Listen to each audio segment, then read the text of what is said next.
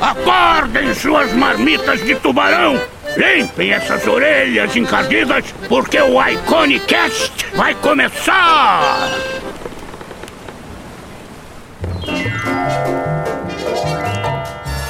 Olá, queridos marujos e marujos, e sejam muito bem-vindos a mais um Iconicast. Eu sou o Henrique Lira. Eu sou o Luiz Gabriel, quer, quer dizer, eu sou o Marco Álvares. E hoje nós recebemos o lindíssimo, o maravilhoso, o dedicadíssimo, o, o, o magnânimo Catan Walker, Catan Andante.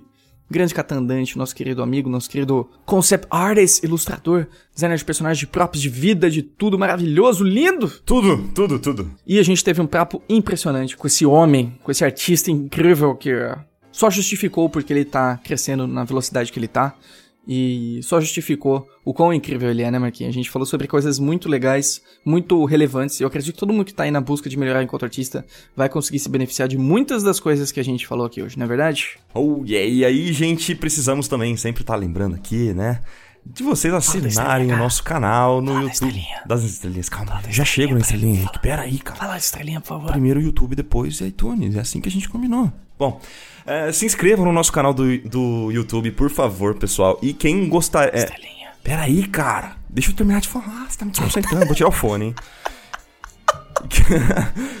E além de se inscrever no nosso canal do YouTube, por favor, gente, se você quer receber as atualizações do nosso canal por e-mail, você liga as notificações do YouTube. É um sininho que fica do lado do botão de se inscrever. Então, além de se inscrever, por favor, ative esse sininho. E se possível, avalie-nos com 5 estrelas lá no iTunes. Por favor, gente, alimente o estômago de Henrique Lira e o coração dele com estrelinhas douradas. É, não é dourada, né? O iTunes deve ser, sei lá, deve ser cor de Cinza. cinza. Ele é escandinavo. É um layout mais clean. Ai, gente, muito obrigado a todos que estão avaliando a gente no iTunes. Isso faz uma diferença do cão pra gente. Muito obrigado. Se você ainda não avaliou, é rapidinho. É só você clicar em menos de 30 segundos, você já resolve e deixa a gente muito feliz. A gente recebe como uma forma de agradecimento e a gente recebe de coração mesmo. Muito obrigado, viu? E outra forma, até puxando o gancho aqui, Riquito. Outra forma Puxa o gancho. Outra forma de ajudar a gente é indicar pros seus amigos. Então, se você sabe de algum amigo seu aí que gosta de podcast, que gosta de arte, mas nunca ouviu um podcast, apresenta, escolhe um dos melhores que você gosta, assim, e apresenta esse podcast pro seu amigo que ele pode gostar e a gente pode. É um ouvinte novo, a gente pode, né? Levar a mensagem. Nada como ouvintes novos. É, a gente pode levar a mensagem do Iconic assim pra mais pessoas. Então, se você puder, por favor, indique. Indique. Indique. Indique. Indique, muito bom, muito bom. Não esqueçam também que mais tarde a gente terá os nossos recados na garrafa. Se você quiser enviar o seu recadinho, deixa aqui abaixo, certo? E um passarinho me contou que semana que vem vai ter um especial de ano novo do Iconicast, Olha aí, é isso uma mesmo? retrospectiva do ano, Henrique. Olha, isso vai ser legal, hein, gente? Ah, vai ser legal. Nosso último Iconicast do ano vai começar com o pé direito. Mas antes disso, vamos escutar, claro, o desse lindo, que é o Catan. Espero que vocês gostem do episódio e vamos embora para o nosso show! Vamos lá, um abração aí pro Luiz, Gabriel. Grande Luiz Gabriel. Não não peguei até.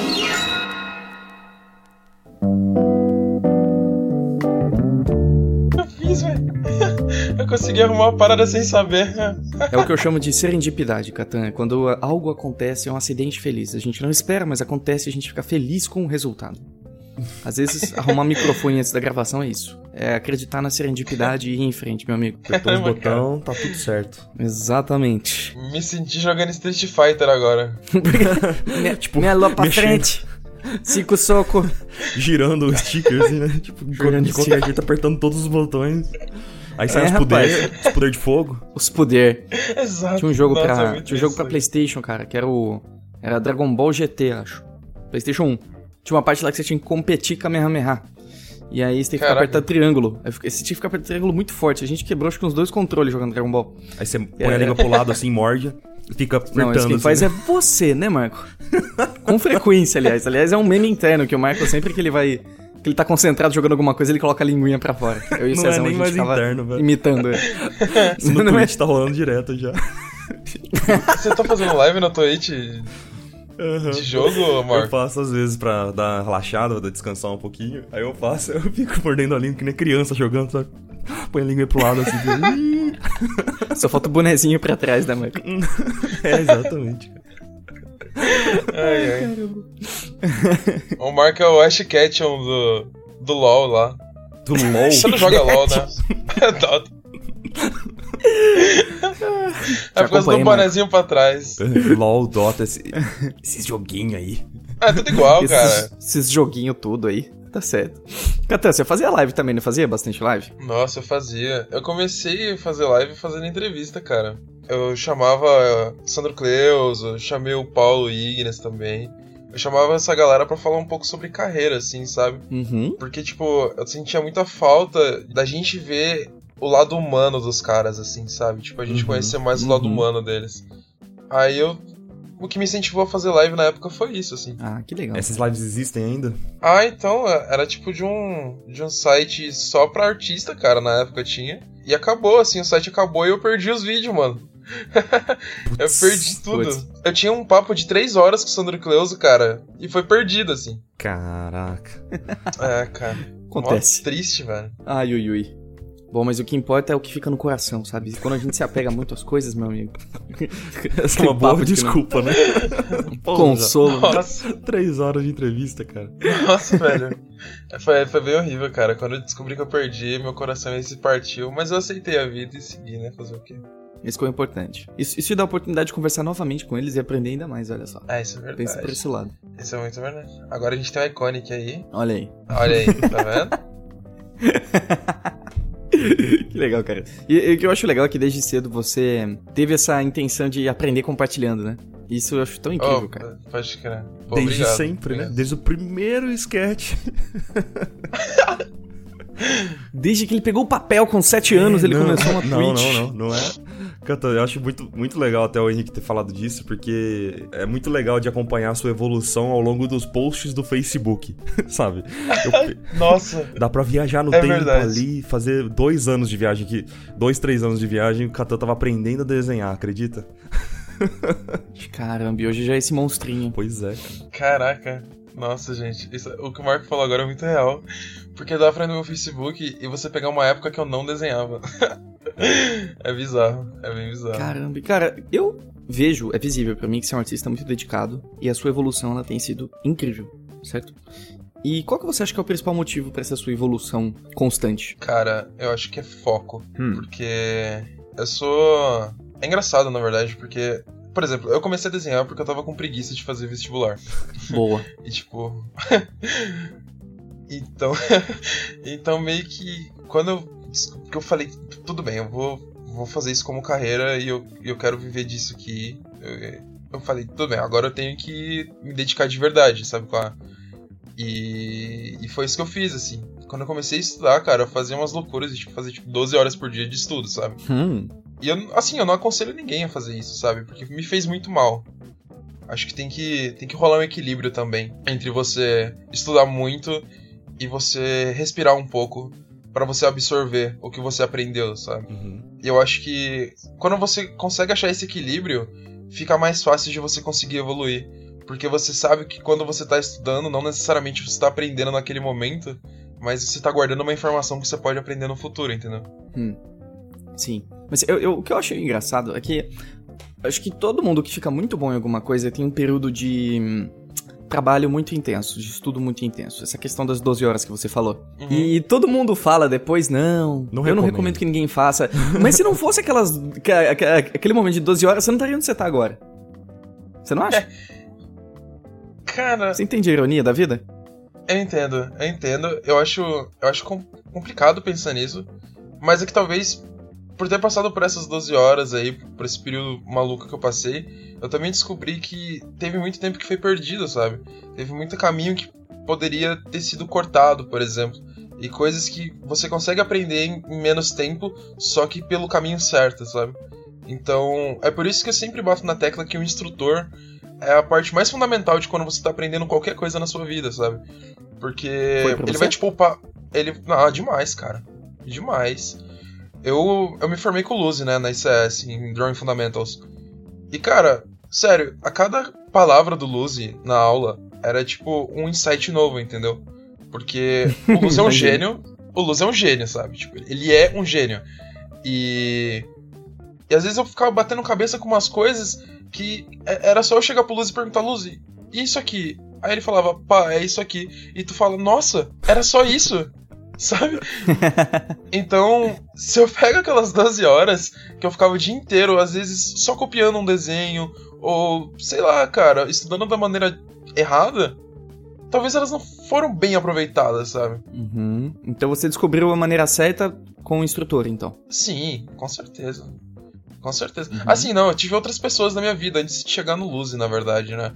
Tem um amigo meu chamado Miyoshi Honda, que ele foi, cara, esse cara, eu encontrei ele no bate-papo ilustrado. E o Miyoshi, velho, ele girou minha vida, assim, cara, porque ele apareceu e ele, ele tem muito conhecimento e, tipo, quando ele apareceu, cara, ele foi me apontando várias coisas que eu tava fazendo errado, assim. E me instruindo, e eu fiquei de ouvidos abertos para ele. Tudo que ele falava para mim, uhum. eu, eu, seguia, porque eu, eu, sabia que tinha um fundo muito real de verdade, assim, e ele foi muito bom coração de compartilhar tudo que ele tinha, sabe?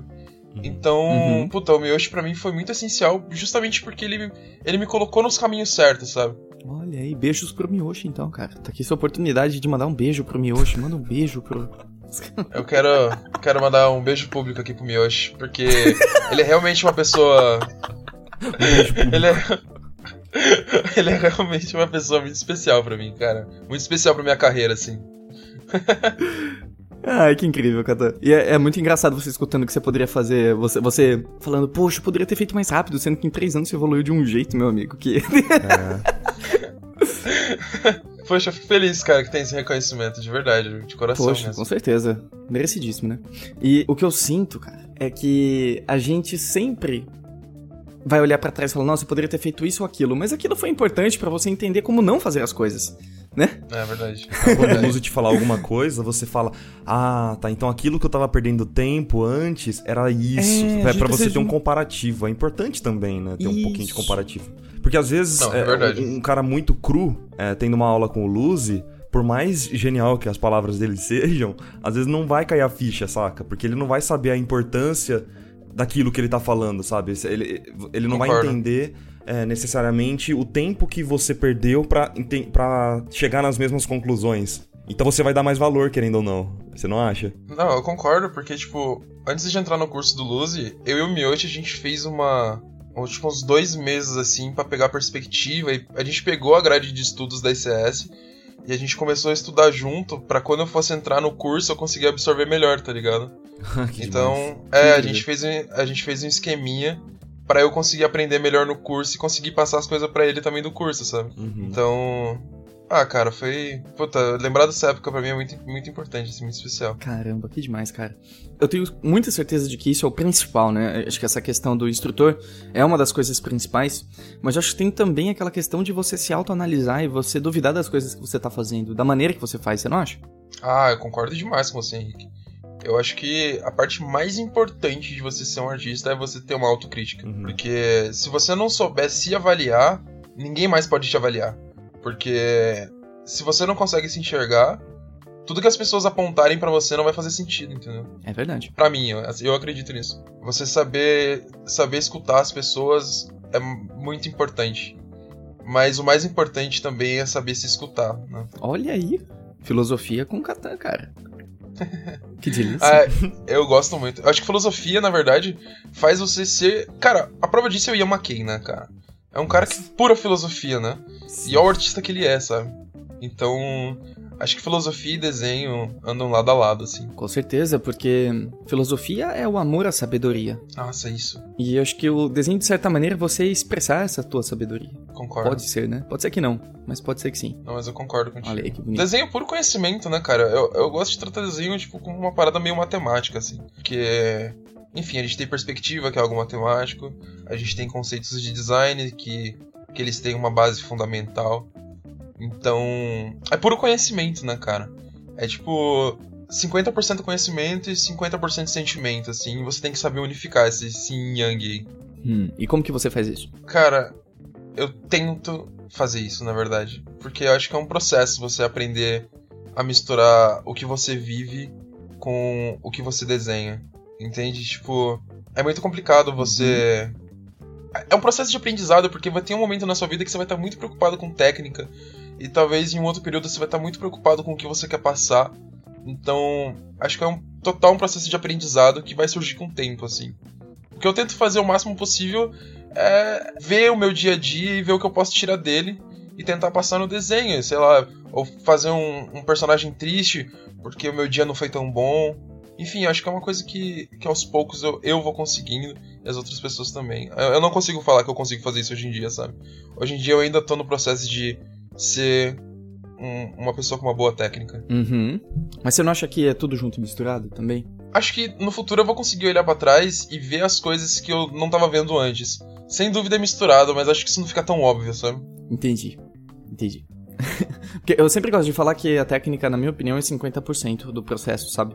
Uhum. E o, os outros 50%, pelo menos no contexto profissional, tá? Aham, sim. É, o- é o ser humano, sabe? É a maneira que você lida com o processo do seu aprendizado, a maneira que você busca ficar melhor, é, como você lida com as pessoas que estão à sua volta, com seus clientes e etc, sabe? Ah, sim, não, pode. Porque eu, eu- eu já- vi muitas pessoas que são tecnicamente incríveis, mas que é impossível trabalhar com elas. é, pode crer. Meio que se anula, sabe? Meio que toda aquela sua técnica você fez pra você mesma, como você você virou narciso, né? Você viu seu reflexo ali no, no rio e ficou apaixonado por si mesmo e ficou por ali. E esqueceu de que você tá num contexto e isso é meio problemático, né? Não, não, eu concordo contigo. O, o desenho, na verdade, ele te. meio que te força a ser uma pessoa melhor, assim. Porque você vai ter que aprender. Eu acho porque você tem que aprender a ser humilde. Você tem que. Você tem que aprender um monte de coisas que. que às vezes você não é. E você vê que é muito melhor ser assim. E eu tô falando isso por experiência própria, assim, sabe? Acho que você aprender a escutar, é, aprender a dar valor pro que tá ao seu redor. Isso acho que entra em filosofia e são coisas que você vai absorvendo e vai mastigando. E que em algum momento aquilo começa a se provar importante na sua vida. E você vê que isso é importante Oh, yeah. Pra você e pro seu desenho, assim. Com certeza, cara. Isso me faz pensar numa coisa muito interessante, que artes visuais em geral, ela é muito palpável o nível de evolução que você tá. Você consegue olhar de maneira palpável, olhar, ok, essa pessoa tá em tal momento, correto? Sim. E então ela não é tão abstrato você entender o nível de evolução. Então pra você é muito mais fácil alguém falar é, em que momento alguém que já tá num- com uma percepção mais é, refinada, com mais tempo de, de corrida aí, olhar e falar, olha, você precisa aprender isso, isso, isso. Então, se você não, não, não aprender a lidar com o seu próprio ego e entender que de fato você está no momento X, a pessoa está no momento Y, e que tem um gap muito grande aí, de fato, eu nunca pensei desse aspecto, Catan, mas faz muito sentido. Você trabalhar com arte, especialmente com arte visual, é, te força a ser uma pessoa melhor. Porque ou você vai ficar pra sempre na mediocridade, não vai escutar ninguém e não vai aprender no processo, ou você vai ter que se forçar a ser uma pessoa mais humilde, escutar os outros, e aí sim você vai melhorar. Então a arte te força a ser uma pessoa melhor. Tá aí, olha aí. Por isso eu gosto de Eu podcast, acredito, mano. eu acredito muito. Eu acredito muito mesmo nisso. Muito mesmo. Putz, mas faz todo sentido pra mim. Pô, feliz, de verdade. Porque. Ah, cara, no fim das contas o que importa de verdade é você amar tudo. a arte te ensina a amar. Amar tudo o quê? Amar tudo ao seu redor. Acho que você aprender a ser grato. A arte também tem que te. De certa forma também te ensina isso, sabe? Hum, Porque eu acho que não tem nada mais puro nessa vida do que você viver de arte, assim. Porque é algo que vem de você, sabe? É algo que só depende de você. E é algo que você tem que amar pra fazer, não é? Eu não acho que eu não acredito que qualquer pessoa vai fazer arte, sabe? Porque justamente pelo fato do amor à coisa, se você não ama fazer, você não vai fazer, entendeu? Não é nem por capacidade, é pelo amor mesmo. Então, tu aprende a ver o amor de certa forma. entendi. Isso não é com todas as profissões, cara? Qualquer profissão. Na verdade, se você for. Se você não amar a profissão que você exerce, você vai ser medíocre. É, eu também acho. Eu acho que tem muito advogado bem sucedido por aí que não necessariamente ama a profissão, cara. Ele ama o dinheiro e, e tá fazendo aquilo pela grana que tá recebendo, sabe? Chega no fim da vida, o cara fala. bem. É, mas chega no fim da vida. Já viu aquela, aquela clássica história que o cara chega no fim da vida e fala que não aproveitou a vida, que poderia ter feito mil outras coisas que acabou não fazendo, e acabou não fazendo porque tava trabalhando demais. O cara amar o, o dinheiro não tá envolvido necessariamente com. Nesse caso que você tá falando, que é um estereótipo, né? Do, do cara, né? Que parece até um personagem seu, assim, que você criaria, sabe? ele... Mas é, será que não tá um pouco associado de, de, dele amar o dinheiro, amar a profissão, amar aquela, aquela sensação de estar tá ali, de estar, tá, sei lá. É, eu acho que tem, tem um pouco de, de, de, associação, sabe? Não é necessariamente o cara gostar da labuta em si, mas ele gostar daquele ambiente que ele tá envolvido, gostar de, de das coisas que envolvem a profissão. O dinheiro, no caso, é uma coisa que envolve a profissão é, nesse sentido, sabe? Então ele tá amando aquilo. Não tô falando necessariamente que ele ah, ama ler um livro. Porque é, é, tem coisas que fazem parte né, do processo de aprendizado. Por exemplo, é, um advogado ele tem que ler muitos livros. E, e, e, com certeza não são todos os advogados que amam ler o livro, mas eles gostam daquele ambiente, daquele. de exercer a profissão, né? Entendeu? É isso, que, é isso que eu digo. Porque se o cara ama esse ambiente de respirar esse ar de, de advogado, no caso ele vai ser apaixonado por isso, ele vai ser necessariamente bom, sabe? É, eu, de acordo com as coisas que a gente tá dizendo, acho que eu tenho uma opinião um pouco distinta, porque eu acho que uma coisa que é importante a gente lembrar é que amar o que se faz é uma coisa extremamente recente na história da nossa humanidade. É, ninguém tinha o luxo de amar o que fazia há, sei lá, 50 anos atrás, ok? Como a gente já discutiu, inclusive, nos podcasts anteriores, que seu pai era marceneiro, você ia virar marceneiro e acabou, amigão. Uhum. Sabe?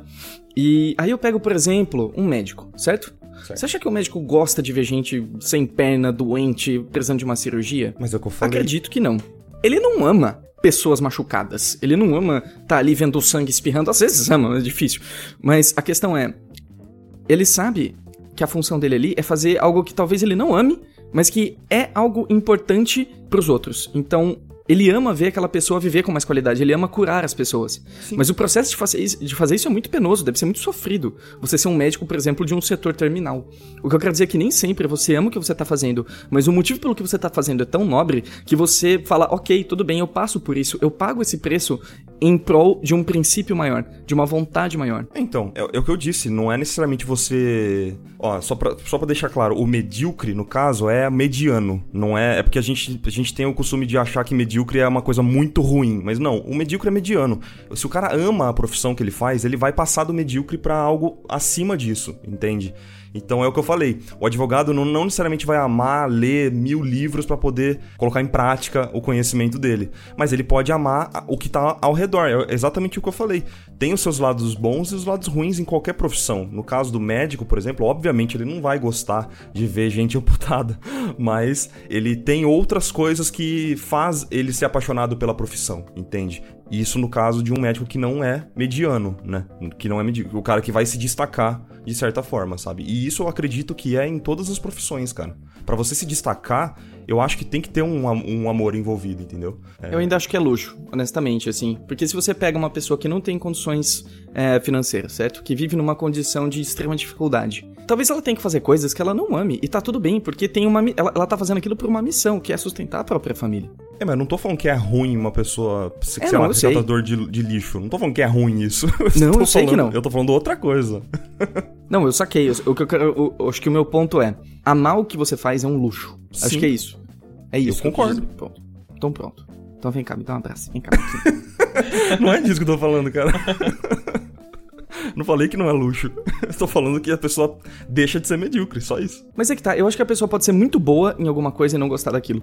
Ela, ela, ela pode não ser medíocre e não gostar do que faz. Eu acho isso totalmente possível. Porque tem coisas que são mecânicas. Você pode ser um ótimo marceneiro e odiar fazer marcenaria. Mas se você tiver um, um, propósito muito claro do porquê você tá fazendo aquilo, você abre mão da paixão por um propósito maior.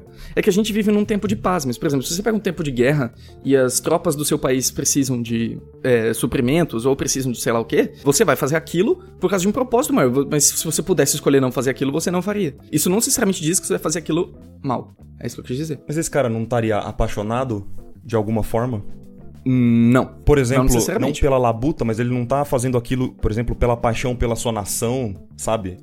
Não tem amor, não tem algum, algum tipo de paixão envolvida? O que, que você acha? Às vezes a, gente, a gente tá falando aqui a gente não perguntou a opinião do convidado. Tá Desculpa, Catan, usar o seu episódio pra ele. não, relaxa. É o seguinte, eu, eu acredito muito que quando você tá no processo de aprender, eu quando comecei a desenhar, eu não amava desenhar. Eu escolhi, como eu disse pra vocês, porque foi uma saída ali que eu tive. Porque era algo que eu gostava, mas não era algo que eu amava, entendeu? E uhum. eu aprendi a amar com o tempo. porque eu me diverti fazendo aquilo. Então eu acho super plausível você aprender a gostar de alguma coisa. E eu acho que tudo que a gente for falar aqui é subjetivo, porque o mundo é muito grande, cara, então é possível tudo acontecer. É possível tanto é. o cara fazer uma parada fantástica e ele odiar aquilo, quanto ele amar aquilo e fazer uma merda. Entendeu? Uhum. É... Não dá pra generalizar, né? Não dá pra generalizar, entendeu? Qualquer coisa que a gente for falar não dá pra generalizar porque são 7 bilhões de pessoas. Sim. Então. A gente pode ver as pessoas que deram certo e se basear nelas, no sentido de não ver o porquê que deu certo. N não porquê que deu certo, mas não ver onde ela tá e sim o porquê que deu certo, entendeu? Tipo, uhum. ver que. Falando no, no, aspecto mais artístico mesmo, porque é a nossa área. Todos os caras grandes, todos os caras que estão lá em cima, todos os deuses que a gente considera, todos eles amam muito o que fazem. E é muito puro. E você sente aquilo no trabalho do cara, sabe? Porque ele tá fazendo o que ele gosta. E como você vê isso, que ele tá fazendo o que ele gosta? Vou pegar o Karl Kopinski como um exemplo, cara o Karl Kopinski ele tem vários personagens, às vezes nas mesmas poses, ou as mesmas soluções e tal. E, obviamente, isso não torna ele um artista melhor ou pior, não tô classificando nada. Eu só tô dizendo que dá pra você ver o quanto ele gosta de fazer aquilo, entendeu? E ele faz várias vezes porque ele tá curtindo a fazer, e essa é a vibe do cara. Então, eu acho que, em um âmbito artístico, claro, é muito nítido você ver quando alguém realmente gosta de fazer alguma coisa, sabe? Ele não precisa ficar arrumando desculpa, ele só faz. Uhum. Oh yeah. É, isso é uma, uma constante, né, cara? Porque eu recebo muitas mensagens perguntando assim: ah, mas como é que eu faço pra, pra começar a desenhar e tal? E tipo, só começa, né, meu? Se você gosta mesmo daquilo, você tem que fazer, não tem muito. Não, não tem muito rodeio, né? Você tem que ficar dando volta. Faz. Tem que partir né? de algum lugar, né, cara? Exatamente. É que sabe o que eu sinto, Makito? Que muitas vezes as pessoas estão com medo de jogar campo minado, sabe? Elas estão com medo de, de clicar no, no, quadrado errado e explodir. Então, elas tentam sempre. Elas não querem dar passos, é, passos em falsos e nem pisar em nenhuma mina. Entendeu? É, esse é um problema, né? Elas vão lá dar um clique no campo minado, se alguém. Eu não tem mais campo minado no Windows, né? Então na minha época tinha. Procurei campo minado no Google, vocês vão entender o que eu tô falando. Você clica lá e pum, será que é uma bomba, sabe? Será que eu vou perder agora? Nossa, cara, minha vida é total campo minado. é? Por quê? Cara, porque quando eu escolhi desenhar, como eu disse pra você, eu não desenhava nada, né? Uhum. tipo, todas as escolhas que eu fiz na minha vida foi, tipo, tudo como se tivessem colocado uma faixa nos meus olhos e falado, vai lá, queridão, boa sorte. Foi muito isso, assim, tipo. eu comecei a desenhar porque tipo, tinha uma galera do colegial que desenhava. E eu via esses caras desenhando todo dia. E eu lembrei que quando eu era muito criança eu desenhava Bob Esponja, cara. É, desenhava Bob Esponja. Eu gostava de copiar cartoon na TV. Aí eu vi eles desenhando e voltou essa memória, sabe? Tipo, nossa, eu gostava mesmo de desenhar. Aí eu fui desenhar com os caras. Aí eu passei, tipo, o terceiro ano do colegial tirando nota ruim e desenhando. E acabou o colegial, fiquei um ano sem fazer nada da vida. Aí chegou no próximo ano, acho que foi 2015, eu falei assim, não, tudo bem, eu tenho que fazer alguma coisa. O que, que eu vou fazer? Aí eu lembrei do colegial e falei, bom, a galera lá desenhava, então vou tentar fazer isso aí. Foi onde eu cheguei com meus pais e troquei uma ideia com eles. Mostrando confiança, mas por dentro pensando o que, que eu tô fazendo da minha vida. Enfim, Aí depois, quando eu decidi, não, tudo bem. Tem um desenho específico, na verdade, que eu fiz ele, eu falei, não, ok, agora. Acho que agora vai. Aí daí pra frente eu não parei mais, assim. Mas você viu. Hum. Você viu em algum lugar alguém falando que dava para viver de ilustração? Então, eu conheci um cara chamado Alexandre Tisso. Ele é, se eu não me engano, ele é comic book artist. Ele é um puto artista bom, assim, ele é muito foda. E eu troquei ideia com esse cara, velho. Foi o primeiro contato com alguém profissional da área que eu tive. E na época eu tava desenhando só cabeça. E eu vi os desenhos dele, tipo, uns puta desenho bom, assim, sabe? E eu falei, meu Deus, esse cara desenha muito. aí eu, eu vi isso, cara, e tipo. Aí eu mostrei pra ele alguma coisa que eu tava fazendo e ele falou, cara, para de desenhar a cabeça e desenha o corpo inteiro. eu lembro disso até hoje. aí eu comecei a pesquisar mais coisas, assim, tipo. Aí, enfim, tinha canal no YouTube já na época, tinha Palavra Nerd, se eu não me engano. Uhum. Também tinha o Caras Conversas, eu acho. Enfim, ó, eu fui me guiando pela internet, assim, pesquisando aqui e ali. Eu nem lembro quando foi a primeira vez que eu, que eu vi concept artist, mas foi, foi meio que correndo atrás, assim, né?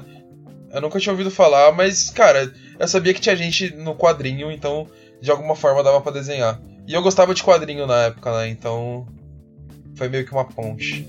Olha aí, que coisa bonita.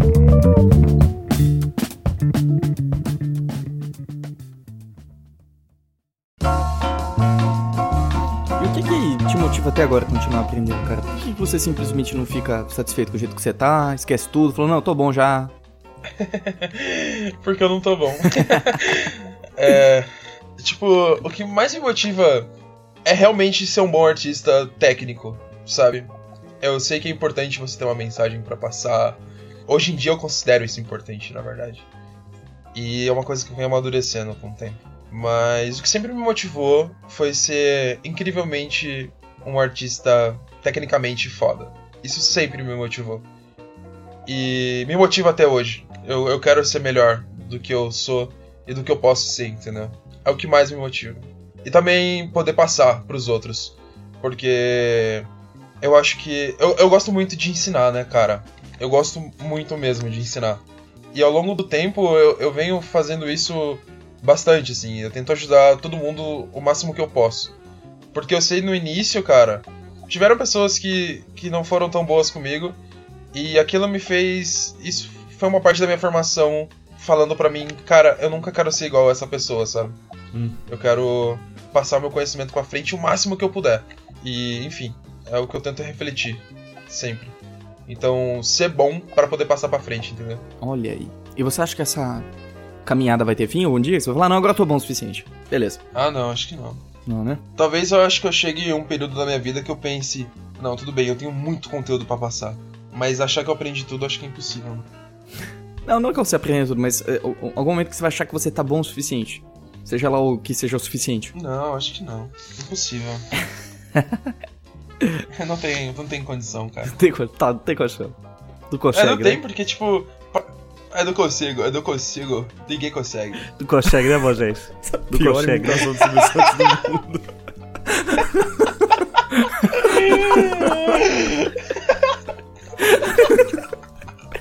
Como é que é? Eu não consigo. eu não consigo. Vai, Eu pra lá, não vai. consigo fazer isso. Mas vocês acham que alguém para pra pensar nisso? assim? Ah, não, acho que eu tô bom Acho. o suficiente. Meu, sabe, não é uma coisa que você tem que Mas se eu acho que- preocupar, cara. Eu Ah, acho, cara. cara. Eu acho que tem gente que pensa isso sim. Eu acho que tem muita gente acomodada, velho. Eita, Acho que se acomodar é, é- é polêmico. o- até um processo Catão natural polêmico. do ser humano, né?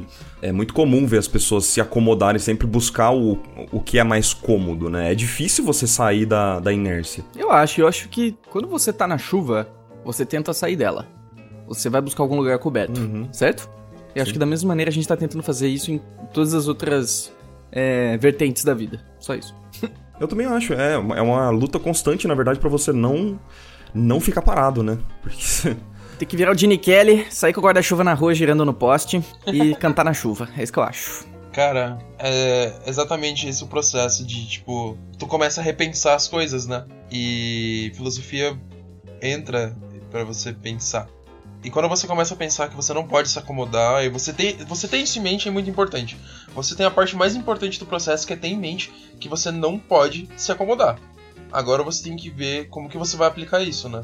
Enfim, aí você começa a mastigar esse assunto com você mesmo e você vai chegar em algum lugar com certeza. Olha aí. Então você tapa na cara aí, sociedade. é difícil de imaginar alguém conscientemente falando assim: ok, não, agora eu vou me acomodar, eu vou parar agora porque eu já estou bom, sabe? Eu acho que é uma coisa que vai muito da cabeça da pessoa, sabe? Talvez não vou parar porque estou bom, mas. Ah, cansei. Uhum. É, exatamente. É, então, eu acho que é muito o processo natural mesmo, de tipo, vai, vai minguando, vai minguando, e aí Esmilinguindo. estagna. É, aí é bom você repensar. É. Você tá vendo que você tá estagnando, você fala, caraca, velho, tô estagnando. É o contrário, né? Na verdade, você tem que estar com essa consciência de não estagnar, mas é inevitável, né? Se você deixar, o nosso corpo vai levando, assim, né? Nossa cabeça vai ficando, Exatamente. uma hora para. Por isso que entra aquela Exatamente. questão tão importante da de você sempre estar se analisando, você sempre estar fazendo check-up interno, você ter aquela reuni- reuniãozinha sua consigo mesmo todo dia, coloca no, no, no- no celular, às nove e meia da noite, reunião comigo mesmo. E aí você vai lá e começa a se perguntar, o que, que eu tô fazendo? Tô alinhado? Hoje eu fiz alguma coisa pra tá que seja um, um degrauzinho pra frente de onde eu quero estar? Faz sentido o que eu tô fazendo agora? O que, que eu preciso mudar, né? Isso, isso é vital, cara. Isso é vital na vida. Pô, Henrique, você, teve, você tem falado isso durante os últimos casts, cara. E essa eu acho que é uma parte importantíssima do processo, assim. Eu concordo contigo 210%. Porque você tem que se avaliar toda hora, eu acho. Se você não tá se avaliando, você não tá crescendo, velho. Você começa só a fazer. Perde noção, né? E só fazendo. É. Perde noção de onde você tá, né? É que nem a professora Lúcia fala, do, da Nova Acrópole. É, é, ela fala muito coisas do tipo: Cara, se você tá perdido, certo? Você tá querendo chegar num lugar, em algum lugar, você tá querendo chegar num, num lugar que vai ter uma festa. E você tá perdido. Aí você liga pra alguém que sabe o endereço e fala: Ô Fulano, eu tô perdido. Primeira coisa que ele vai te perguntar é: Tá, mas onde você tá agora? Se você não conseguir dar esse ponto de referência pra pessoa, ela não vai saber te ajudar. Nossa, verdade. Você quer chegar num lugar né? X, mas onde você tá? Porque é é sempre a referência entre dois pontos. Então, se você parar de olhar pra dentro, você vai perder referência de onde você tá. Então, você nunca vai chegar em nenhum lugar, porque você não sabe nem onde você tá. Você não sabe se é pra virar pra direita, pra esquerda, se é pra continuar reto, se é pra virar depois ou antes do posto, Não, genial, cara. não é? Genial, genial. E a gente tem que tomar esse cuidado o tempo inteiro. Inclusive, de- acabei de tomar um insight contigo falando isso. Ah, que bom. Fico feliz. Obrigado, professora Lúcia. e é verdade, né, cara? Pô, eu concordo. Quando a gente para de pensar no lugar que a gente tá, a gente para de entender como a gente pode chegar em outro lugar. Pô, que foda você falar isso. Gostei bastante, de verdade. Ah, que bom, Catan. Isso que eu mais gosto do cast, Marco. Que a gente sempre, a gente sempre melhora. né? O Catan já falou coisas maravilhosas aqui. A gente vai conversando, a gente vai construindo, as pessoas que estão escutando vão aprender coisas novas, vão comentar coisas mais lindas ainda embaixo. Não é verdade, Marco? É, e Catan. Ignorando assim. Cara, é, em que momento que você tá agora? Qual que é a Você sua tá na padaria? Catan? Catanzinho. na esquina do. Você tá imitando o Silvio Santos? Às vezes eu começo, eu tivesse- parar. É uma Se eu tivesse imitando o Silvio Santos, eu tava morrendo de fome. Ah, desculpa. Com certeza não é apaixonado pelo Silvio Santos. Vai. Ai, caramba. Tá, o, mo- Vai, Cadian, o vai. momento que eu tô. O momento que eu tô. cara. Vai pra lá. Vai pra lá ou não vai? Desculpem, ouvintes. Meu pai do céu, cara. É Várzea ou não é? É uma porcaria trazer conhecido, né? Amigo muito próximo. Assim, que a gente Ai, fica bobo, né? bom. Desculpa, Catan. É o bobo mesmo. Qual é a sua análise? Foi mal, foi mal. Vai pra lá, Marco. Sai daqui. Ai, ai. Tá bom, o momento que eu tô. O momento que eu tô, cara, é o momento de reflexão de tudo que eu fiz até agora e como que eu posso sair do ponto que eu tô. Porque eu tô me sentindo estagnado demais. Hum. E eu também tô me descobrindo o que eu quero, de fato, né? Uhum. E não que isso tem que ser uma decisão 100%, né? Porque, enfim, não precisa ser. Mas é mais porque é uma coisa que eu quero mesmo. Eu, eu quero descobrir um pouco o que eu gosto mesmo de fazer. Eu tenho notado que eu tenho gostado muito de fazer personagem e de fazer props. Uhum. E é uma coisa que eu tô investindo agora. E. Porque eu sempre gostei muito de fazer cenário, né? Apesar de não ter muita coisa no meu Facebook sobre, eu participei de um filme chamado Tito e os Pássaros, que sai no primeiro semestre do ano que vem. E. Nice. Eu fiz pela. Foi, foi pela Split Studio, né? Ouvi falar já dessa. Eu trabalhei um ano e oito meses na Split, cara. E foi um tempo muito louco, assim, né? E eu tipo, trabalhei com pessoas incríveis, cara. Incríveis, incríveis, assim. Que eu acho que são as melhores pessoas que passaram na minha vida. Que ótimo. É, cara. Paulo Torino, Vini Wolf, Gabriel Alves, Bruno Wall, é, Amadeze. Um beijo pra vocês, eu amo vocês e vocês são incríveis. eu aprendi muito com essa galera, né? E eu acho que eu me perdi no que eu tava falando. No momento que você tá agora. Ah, é. Então, ah, enfim, acho que é isso, assim. E eu trabalhei um ano e oito meses na Split e eu fazia muito. Ah, é, eu fazia muito cenário lá, né? Eu na verdade, eu participei de todas as etapas do filme lá, né? Eu fiz layout, fiz character design, fiz props, fiz. é, fiz cenário Fiz também. Não, lá a gente tinha a Dona Lúcia que fazia o melhor café do mundo, cara. Dona Lúcia é incrível. Beijo, Dona Lúcia. Manda beijo pra todo mundo que eu puder. É, né? Você ir Sácia. E cara, então, eu fazia muito cenário e tal, eu tava achando que eu, que eu ia ser concept de cenário, que eu gostava de fazer cenário. Mas agora eu tô descobrindo que eu gosto de outras coisas, e talvez no futuro eu volte a gostar muito de fazer cenário. Mas no momento é sempre. Eu tô num processo sempre de reavaliação mesmo. Tipo, ah, o que eu tô curtindo fazer agora? Eu vou investir nisso e tal. E como que você faz isso? É através do engajamento com a atividade? Você, por exemplo, você quer descobrir se você gosta de fazer props. Você vai lá e desenha props? Ou você só fica no sofá olhando pro teto falando, poxa, isso é legal fazer props? Não, é que eu tô desenhando, aí eu falo, puta, tá uma merda fazer isso aqui, deixa eu tentar fazer outra coisa. Aí eu tô fazendo props, que legal fazer props. Vou ficar fazendo props até minha mão cair. Aí eu cansei de fazer props e Justo. personagem. e eu fico oscilando entre que eu tô Aí você desenhando. trabalha 12 horas. É, e descobre que você gosta. Cara, só tem como você descobrir o que você gosta de desenhar se você estiver desenhando. Obrigado. Sim, concordo. A gente só aprende através do engajamento. É isso que eu acredito. É, total. Assim, pelo menos, assim, aprende a, a nós mesmos. Não tô falando que você precisa colocar o dedo na tomada pra aprender que não, não é legal. Mas Uhum. boa parte das coisas, assim, se tratando do que a gente faz de vida, a gente tem que engajar com a atividade pra entender como a gente se sente em relação a isso. Porque uma coisa que eu sempre tenho medo é quando as pessoas estão começando e falam, ah, eu quero trabalhar na Disney. Eu quero trabalhar na DreamWorks. Mas você entende o que é trabalhar na Disney, o que é trabalhar na DreamWorks? Porque às vezes ela, ela se imagina usando um patinete, levando o cachorro pro trabalho, comendo hambúrguer todo dia. E trabalhando em Cara, cima de uma bola legal. de ginástica. Muito massa você falar isso, cara. Às vezes é um pedaço do processo, mas você já entende o que é realmente necessário. Se você, você entende o que que você vai fazer ali, né? E eu acho que buscar entender e se engajar com a atividade é um dos caminhos mais inteligentes pra você descobrir o que você quer mesmo. Que pega até o Roisel, por exemplo, o grande Tiagão Roisel, beijo Roisel, já que estão dando beijo hoje. E o cast dele foi incrível, né? Sim. E ele falou sobre hum, essa questão de ele ter ido visitar a Pixar e ter sentido um alívio grande quando ele descobriu que, ele, que a Pixar não era pra ele. É. Porque ele já tava num movimento de não querer sair do Brasil, de estar com a família e tudo mais. E ele chegou na Pixar e ele consolidou tudo o que ele achava. No sentido, não do espaço, mas a relação dele com o espaço. Eu falou, cara, esse lugar é incrível, mas não é o que eu tô buscando. Aí ele sofreu um alívio, né? E essa é a questão do engajar, né? Então, o que eu quero dizer é isso, né? Engaje com as atividades antes de você decidir que é isso que você quer pra sua vida. Total. Acho que é a mesma lógica pra faculdade. Eu acho muito perigoso pessoas que entram na faculdade sem antes, sem antes ter experimentado as coisas que ela, que, ela, que ela vai estudar. Então, ah, eu quero trabalhar com jogos. Aí você entra na faculdade, mas você nunca se interessou em pesquisar jogos antes de entrar na faculdade. E isso eu acho um problema sério. Porque se você tem um interesse genuíno, você já ia estar buscando isso antes, na minha opinião. Você não ia esperar alguém te ensinar, você ia buscar isso por conta própria, em algum nível, nem que seja um nível pequeno. Mas você já ia ter certo contato com, com aquela atividade pra entender se é pra você, sabe? Porque eu, eu acho que isso te ajuda a economizar um tempo enorme. Quando você engaja com a atividade antes de comprometer algo de longo prazo e você fala, ok, não é pra mim. Por isso eu acredito que em cursos de faculdade, no primeiro semestre metade do curso sai. Porque eles esqueceram de testar fora dela. Não sei, o que vocês acham? Tem um podcast do Feng Zhu que ele fala que a galera entra lá e fala e tem uma entrevista, ele fala assim, onde você quer trabalhar? Aí o cara fala, putz, quero trabalhar na Blizzard. Aí o Feng Zhu pergunta pra ele assim, é... Mas... O que, que você sabe da Blizzard? Você conhece algum artista? Você- O que, que você quer lá? Ah, não, não conheço nada, quero trabalhar na Blizzard. Mas por que, que você quer trabalhar na Blizzard? O que não tem problema nenhum ser por status e tal. Mas é justamente o que você falou agora, sabe? É um exemplo do que você falou agora.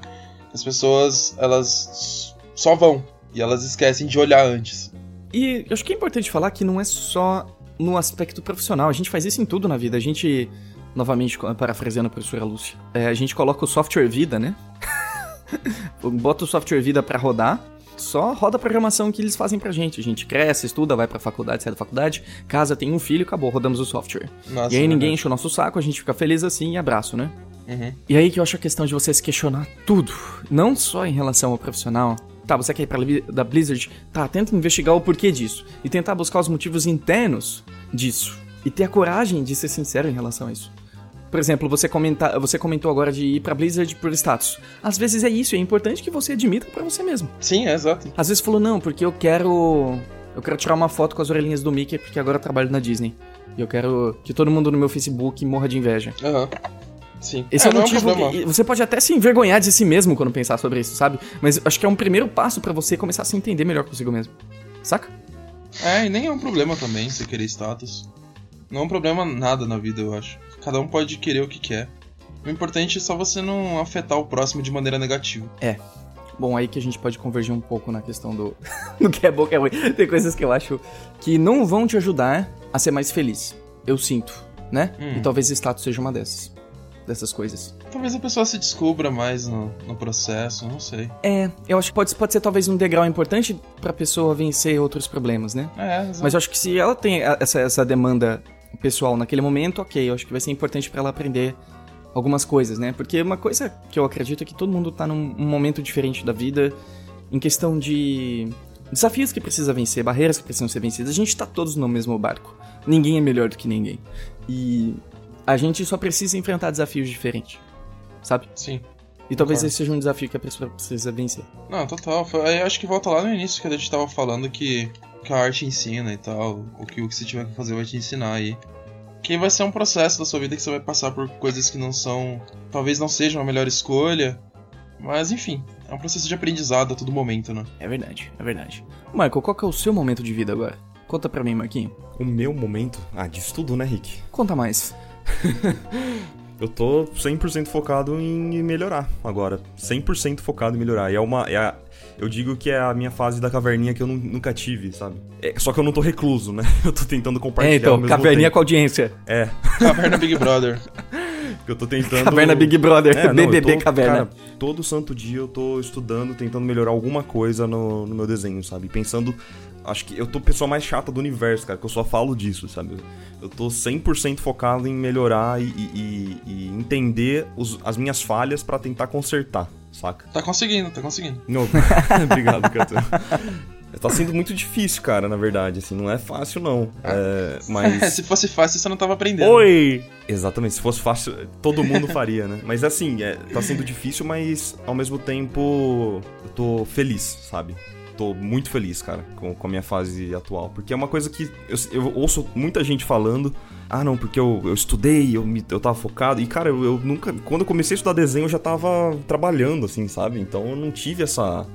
Esse, esse tempo de, de preparação e tal. Que é uma coisa que eu tô tentando fazer agora. É melhorar. E você, Henrique Lira, qual é o seu momento agora? Meu momento é de enxaqueca, porque ontem tava frio pra caceta aqui. É, Enfim. Você falou, an- antes de eu falar sobre isso, é, você falou uma coisa interessante, Marquinhos, que é, você comentou que você tá estudando agora, se dedicando totalmente a isso, e que você tá se sentindo feliz nesse momento. Eu achei algo muito bonito de você falar, porque eu acho que é muito importante que a gente abrace a nossa fase atual da vida com gratidão, sabe? Uhum. Independente dela estar nas condições que num mundo utópico a gente gostaria que ela estivesse, sabe? Mesmo que várias dificuldades estejam se apresentando pra gente da maneira que a gente não esperava, e aliás, a gente nunca espera, a gente não consegue prever a vida como um todo, mas abraçar a nossa fase com atual gratidão, né? Eu acho que isso é uma das coisas que eu tô aprendendo com o Catan aqui hoje, né?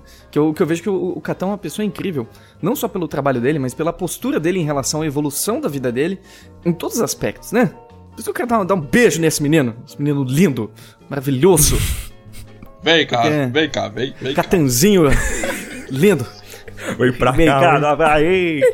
É, porque. Que bom, porque assim, o que eu gosto de pensar é o seguinte: eu tô passando por dificuldades. Poxa, que bom que eu tenho a oportunidade de estar passando por isso. Porque eu sei que isso. Porque se algo me incomoda, é porque tem alguma coisa ali. Porque quando alguém joga uma bola em você, se você tá acima dela, ela não te atinge. E você Mas taca de se a volta, bola te né? atinge, é Você por- bate se a bola te atinge é porque você tem alguma coisa a aprender com ela. Então, poxa, tem alguma coisa aqui pra aprender. Poxa, que bom que eu tô tendo a oportunidade de, de, lapidar um pouquinho esse aspecto de mim. Então, tudo que entra em contato com a gente e gera um certo atrito é porque tem alguma coisa que precisa ser resolvida ali. E a gente ter essa postura de, putz, que legal que eu posso passar por isso pra ter a oportunidade de aprender com isso. A coisa muda tanto, né? Hoje eu me sinto muito grato em relação à minha vida de todos os aspectos, né? Tanto pelo tá, de eu estar realizando o meu sonho de poder estar viajando o mundo enquanto eu trabalho e poder estar compartilhando o melhor de mim com os outros, fazendo cast, faz, né, fazendo várias coisas, mas tá longe de ser uma vida sem dificuldades. Porque o que acontece, as, as difi- as dificuldades só mudam de forma, né? Sabe qual Uhum. é, Henrique? É verdade. Que é o seguinte, cara. Eu, Qual é, Katan? eu acho que é. Ninguém acorda de manhã e pensa, nossa, que bom, mais um dia de vida. Entendeu? A questão de você ser grato é um Difícil. aprendizado, como qualquer outra coisa na vida. Você tem que aprender a ser grato. E quando você É aprende. um músculo, né, cara? É um músculo. E quando você aprende a ser grato, as coisas tomam outra forma. Você começa a enxergar a vida com uma perspectiva mais humilde. Porque. E por que humilde? Porque você vê que você não tem controle sobre as coisas que acontecem na sua vida. Oh yeah. As coisas acontecem de forma que muitas vezes você não pode fazer nada, você tem que aceitar e lidar disso com a melhor forma possível. E quando as coisas se concluírem e você conseguir resolver o que você tem que resolver, você vai ver que o processo para ter chego ali, tu aprendeu muita coisa. Seja é, o processo de você alugar um apartamento, que é muito difícil, ou seja o processo de você ser um bom artista. Você só vai aprender esse tipo de coisa se você passar por dificuldade e se você ser grato por você estar tá tendo dificuldade. Porque se você não tiver dificuldade, você não tá aprendendo nada. É verdade, cara. E eu acho que quase nunca é fácil você é, ser grato quando você tá. Vamos supor, quebrei a perna. Ai, obrigado por, pela oportunidade de quebrar a perna, vida. É, muitas vezes é difícil a gente enxergar com olhos tão é, bonitos como a gente tá falando, né? Às vezes a gente tá com uma, tendo crise de ansiedade a cada duas horas. A gente tá com vontade de pular da janela. Ai, obrigado, Deus Sol, pela oportunidade de eu querer me matar, né? Às vezes é mais complicado é, em relação a isso, sabe? Ah, Mas é. eu acho que se a gente conseguir pelo menos, exercer o músculo e, e praticar esse músculo de tá, eu sei que isso é provisório, toda dor, todo sofrimento tem hora para acabar. Eu tenho todas as ferramentas necessárias para passar por isso, que agora eu tô num momento muito difícil, influenciado por diversas emoções negativas, mas da mesma maneira que eu já superei muitas coisas antes, eu vou superar agora. E daqui a pouco o que vai ficar é o aprendizado, o sofrimento ele vai embora. Eu tô sofrendo muito agora, mas o aprendizado que isso vai me trazer, ele vai ficar comigo para sempre.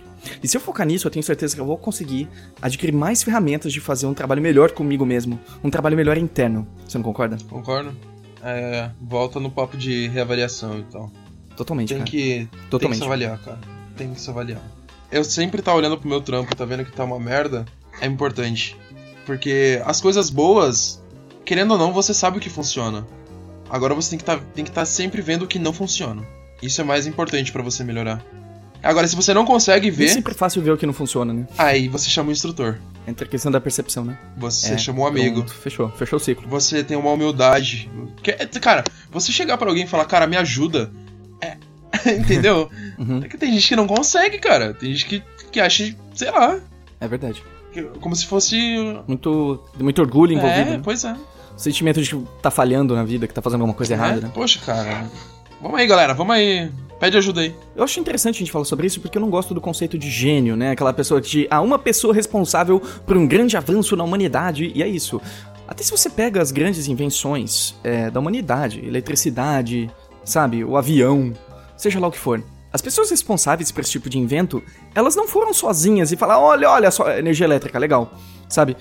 Não foi assim, muitas pessoas estavam envolvidas no processo, muitas pessoas estavam tentando ao mesmo tempo. É um conjunto, é, é uma base de conhecimentos que ela vai crescendo de uma maneira orgânica e às vezes nem tão palpável, sabe? Mas a humanidade, ela evolui em conjunto, não individualmente. Não é um ser genial que fala, ai meu Deus, olha como eu sou chique, sabe? Eu ensinei, eu, eu, que criei as coisas mais maravilhosas não sozinho. Não é à toa. Isso não existe, não é à toa cara. se chama sociedade. Sociedade. É unificação. Olha aí. Sacou? Uma sociedade só é construída com. Não, eu vou ler o significado de. Vamos lá, vamos lá. Abrir o Wikipedia aqui. Sociedade. O que, que é sociedade? sociedade, do latim societaria, que significa associação amistosa com os outros.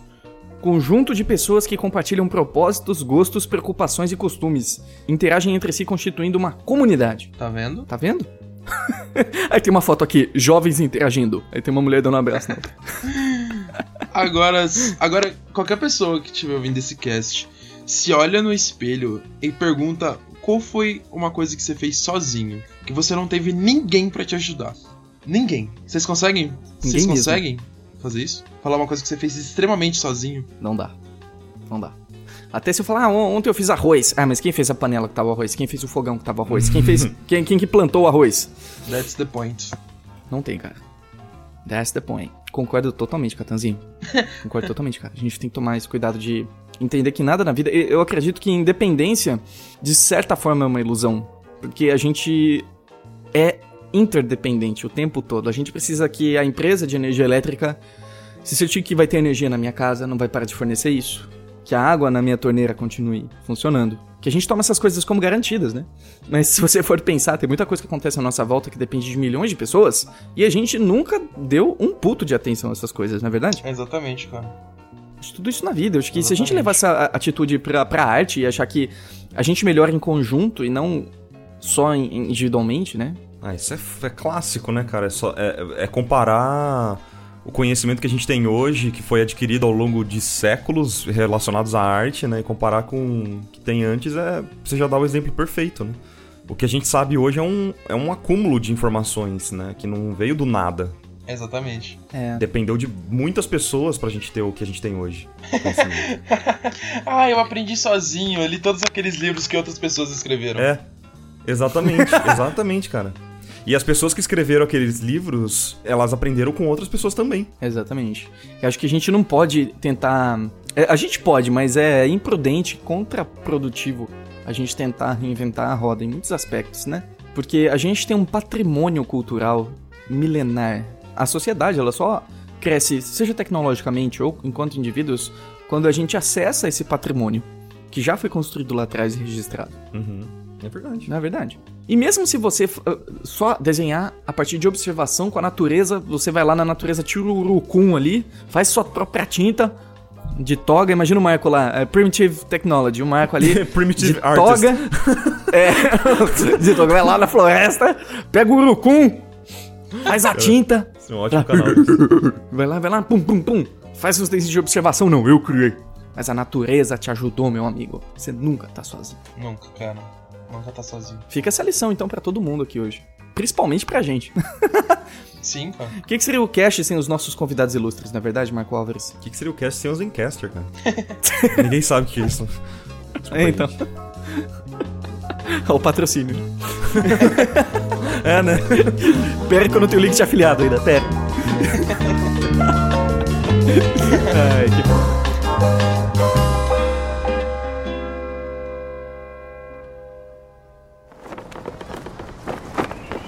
Segurem firme, seus mexilhões mal cozidos. Temos um anúncio a fazer. Ui, ui, ui, esse episódio do Catan tá demais, né, gente? E se você, assim como o Catan, tá lutando aí pra ser um artista livre e viver da maneira que você sempre sonha, eu convido você a conhecer o nosso curso A Saga do Artista Livre. Um curso ministrado por mim, feito com muito carinho para todos os artistas que planejam aí um dia conquistar muitas oportunidades, viver com seus próprios termos, ser um verdadeiro guerreiro sem rei. Então, se você tiver interesse em conhecer o curso, acesse www.iconic.academy e conheça a Saga do Artista Livre. Sem mais delongas, de volta para o nosso show.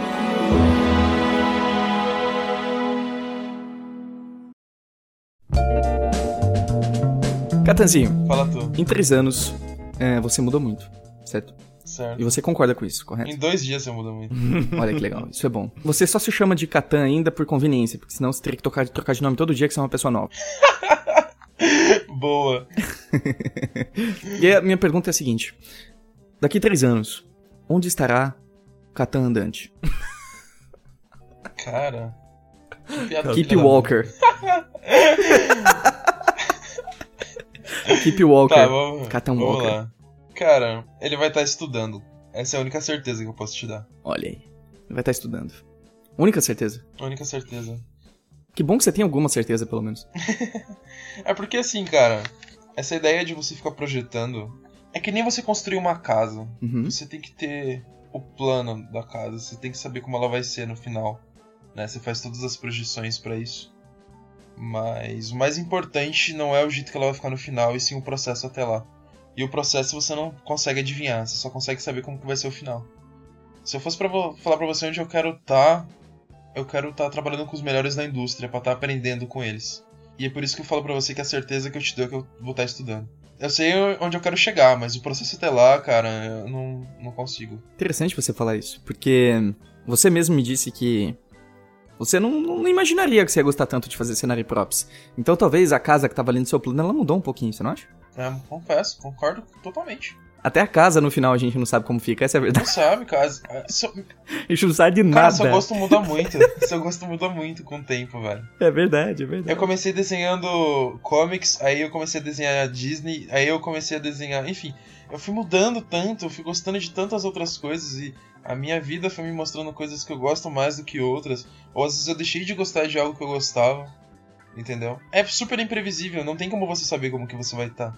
Você tem que saber como que você tá hoje. É verdade. Se você souber viver o hoje, talvez o amanhã seja próspero. E não doeu pra você? Não doeu pra você estudar quadrinhos e abrir mão disso? Não doeu você estudar um estilo X? Falar, poxa, eu já investi tanto tempo desenhando no estilo Disney, será que vale a pena começar algo novo? Não doeu para você desapegar desse, desse progresso que você já tinha feito? Cara, acho que uma, uma sorte minha é que eu nunca tive esse negócio de estilo na cabeça, assim. Felizmente eu tive o Miyoshi na minha vida para me instruir sobre algumas coisas e a gente conversa muito sobre filosofia e sobre essas coisas e ele sempre me mostrou os caminhos e eu sempre fui muito aberto para entender o que ele tava falando. E o que a gente sempre teve em mente é que não importa o que a gente tá fazendo no momento, só o que a gente tá absorvendo daquilo. Então, para mim, tudo que eu tô fazendo no momento é só um processo, entendeu? Então, se eu tô estudando Disney é porque eu quero aprender alguma coisa com aquilo, se eu tô estudando a arte francesa é porque eu tô querendo alguma coisa com aquilo, e aquilo não vai ser definitivo para mim. Nada é definitivo. Tudo só vai me agregar alguma coisa, entendeu? Eu só faço para me agregar. Toma essa aula aí de vida, todo mundo. Muito bom, Catan. Você está demonstrando uma sabedoria muito admirável, meu amigo. Parabéns. Oh, obrigado, obrigado mesmo. Muito bom, muito bom. E Marquinho, eu sinto que você já tem um movimento diferente do Catan, uh, no quesito que você tá querendo focar no estilo específico para um, uma meta em específico. Você pode falar um pouco sobre isso? Ah, mas é o que o Catan disse. Eu não, é, nem sempre eu tava com isso em mente. Não, o Catan, hoje ele tá uhum. buscando alguma coisa específica, não é, Catan? Eu acredito que hoje ele tem algo em mente. Não necessariamente ele tá só absorvendo de todos os estilos e tal. Ele tem um foco, é, sabe? E eu tento fazer isso como aquela. Como é que chama, Henrique? Aquela metáfora do arqueiro, sabe? Que você. que você gosta. Ah, do, do, paradoxo do arqueiro? Paradoxo do arqueiro, exatamente. Exatamente. Que basicamente, quando um arqueiro atira, ele tem que mirar um pouco pro lado, por, por causa da envergadura da flecha, né? Uhum. Entra aquela questão de adaptar, né? É, então. O que tá me importando hoje, eu tenho, obviamente, um foco em mente, mas o que tá me, realmente me importando hoje é a trajetória, sabe? Da flecha. Entende? Uhum. Então eu não tenho preocupação de conseguir necessariamente trabalhar onde eu quero trabalhar ou para quem eu quero trabalhar. Eu, obviamente, eu gostaria muito, mas a minha preocupação hoje é em evoluir, sabe? Eu não tô preocupado ali pensando é, tanto. No, meu foco não é tanto no, no meu objetivo, sabe? o meu objetivo é só quase que uma linha guia. Nossa, que sabe? bom você falar isso. Pro, pro que eu tô fazendo hoje. É uma linha guia. E se no futuro eu mudar a minha linha guia, não tem problema também, porque o que importou para mim realmente foi a trajetória. O que eu evoluí é, nesse percurso, sabe? Cara, acho importante você falar isso, Marco, porque o que eu mais. Não que eu não esteja começando, né? Eu tenho três anos só agora de carreira. Eu sou um bebezinho ainda. Mas o que eu vejo na galera que tá começando mesmo, assim, é a obsessão por arrumar um trabalho que eu não entendo por que isso. Quer dizer, eu entendo, porque eu já passei. Mas o que eu quero dizer é, agora que tenho a oportunidade de falar isso, é que é muito mais importante você se preocupar em ser bom do que você se preocupar em ter um trabalho. Porque o trabalho ele vai ser consequência, tá ligado? Tipo, não, não tem por que você querer um trabalho. Se você. Por que você quer um trabalho? Se pergunta isso. Você quer mesmo trabalhar? Você quer mesmo contribuir com a indústria? Por que você quer isso? O que que isso está te agregando? O que que isso agrega nos outros? O porquê, sabe? O porquê das coisas é muito importante. Se você quer trabalhar, você tem que ter um propósito. É o dinheiro? Por que, que o dinheiro é seu propósito?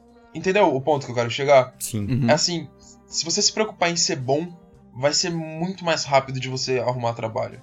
Só que você tem que ser honesto com você mesmo. Uhum. Você tem que estar tá vendo isso. Você tá mesmo se preocupando em ser bom? Você já se perguntou isso? É. Será que esse é realmente seu foco? Não vale sua mãe também falar, tá? Você precisa de referências de pessoas com uma percepção um pouquinho mais acuidada. Vamos colocar dessa Sim. maneira. Sim. Né? Pergunta pras pessoas corretas também. É, exatamente. Pede ajuda pras pessoas corretas. Nossa, Henrique, só te cortando para colocar outro assunto, que tipo assim, pergunta para artistas que você realmente gosta, sabe? Não vai perguntar, você quer fazer um desenho tipo do Mike Azevedo? Não vem perguntar para mim. Vai perguntar pro Mike que ele vai conseguir te responder melhor. Você sabe o ponto que eu quero chegar? Porque às vezes a pessoa, ela te pergunta uma coisa esperando uma resposta que ela já quer Uhum. que a pessoa tenha, mas às vezes eu não tenho essa resposta, ou às vezes eu não vou falar o que você quer ouvir, entendeu? Nem o Mike. E provavelmente tem o Mike. É. Às vezes. Entendeu? Porque, ou, ou sei lá, cara, você, você não pode. Eu não posso. Eu não consigo te dar uma dica de como desenhar que nem o Mike. Porque eu não sou o Mike, entendeu? Sim. É esse é o ponto que eu quero Tan, chegar. tan, tan. Vá atrás das pessoas certas. Tipo, não espere que um artista que tá um, um nível acima de você vá saber tudo. Ele sabe o que ele tá fazendo, entendeu? Ou às vezes nem isso. Sim. Catan, você tava falando, por exemplo, de, do, do, trabalho. Não, não, não faça trabalhos, não faça peças. Se preocupe em ficar melhor. Mas, poxa, tô, tô desenhando aí faz um ano já. Como fica meu portfólio? Como que as pessoas vão me conhecer, Catan? Cara, eu entrei na Split sem portfólio. Conte-me mais. Quando eu entrei na Split Studio, foi por conta de uma série de fatores, né? O primeiro foi o Iconic, porque eu conheci o que era os estúdios e, e afins, né? Olha aí. É, cara, é engraçado, né? Porque desenhar para mim é muito recente, então eu peguei uma era que tinha muita coisa, né, já. Uhum. Enfim, vamos lá. Aí, beleza. Aí eu conheci os estúdios e tal. E uma amiga minha, chamada Gabriele, eu fiz um desenho para brincar, tentar fazer o estilo dela, né? Eu brinquei com isso e tal. E se eu não me engano, foi assim que o Jonas me achou. O Jonas, ele me adicionou no Facebook. Só que o senhor Jonas, ele me adicionou e não falou nada. Ele só me adicionou, eu aceitei e ficou lá. aí eu olhei, aí eu ficava, eu falei, puta merda, é o dono, é um dos sócios da Split, né, cara? Tô nem aí, vou falar com ele. Cara de mal. Legal. Aí eu cheguei e falei, pô, Jonas, beleza tal? Ah, não sei o que. Você seria muito um lanche, massa... meu. não, acho que eu fui mais direto que isso. A gente trocou um pouco de ideia e eu falei que. E eu já falei que seria muito massa poder trabalhar com ele, assim, eu joguei assim. Uh. Tipo, pô, eu quero trabalhar aí. E o Jonas, eu não sei, cara, eu, eu não conhecia o Jonas, né? Eu não esperava uma resposta tão positiva, assim. Eu lembro que ele me falou que, que seria muito bom trabalhar comigo também, que ele tinha visto meu trabalho e tal. Meu olho brilhou na hora, né? E isso eu já tava trabalhando em outro estúdio, né? Só que, tipo, eu e o Jonas a gente conversou isso e o assunto meio que morreu, assim, durante, durante um tempo. E no início de 2016, o Jonas, ele voltou a falar comigo, falando, me cobrando, assim, tipo, pô, você não vai vir aqui conhecer o estúdio, sabe? aí, cara, eu fui, aí na semana seguinte eu fui, ele mostrou a split toda, e no fim, tipo, eu ia embora, assim, saca? Tipo, eu vi o estúdio e falei, ah, vou embora, tipo, o cara me chamou aqui pra conhecer. Aí ele me chamou pra sala de reunião, sabe? Aí foi onde ele me apresentou o Tito e tal, apresentou, enfim, as coisas que, que aconteceram na sequência. Acho que o ponto que eu quero chegar com contando essa história, que se eu não tivesse ativo de alguma forma, o Jonas não teria me notado, entendeu? É, eu acho que hoje, nos tempos de internet, o portfólio ele sempre vai ser importante, mas acho que o mais importante é você mostrar que você está fazendo alguma coisa. Porque não adianta você ter uma peça que está dois, três meses no seu portfólio, seis meses, oito meses atrás, e você não tem nada que você está fazendo agora. E se você não tem nada feito agora, quer dizer que a sua última peça foi realmente há oito meses atrás? então, o que, que você tá fazendo nesses oito meses que você não tá produzindo? Você tá realmente se dedicando? Uhum. Você realmente quer trabalhar com isso? Então, acho que seja ativo, entendeu? Produza. Se você quer participar, se você quer ser artista, seja artista. Faça as coisas acontecerem, sabe?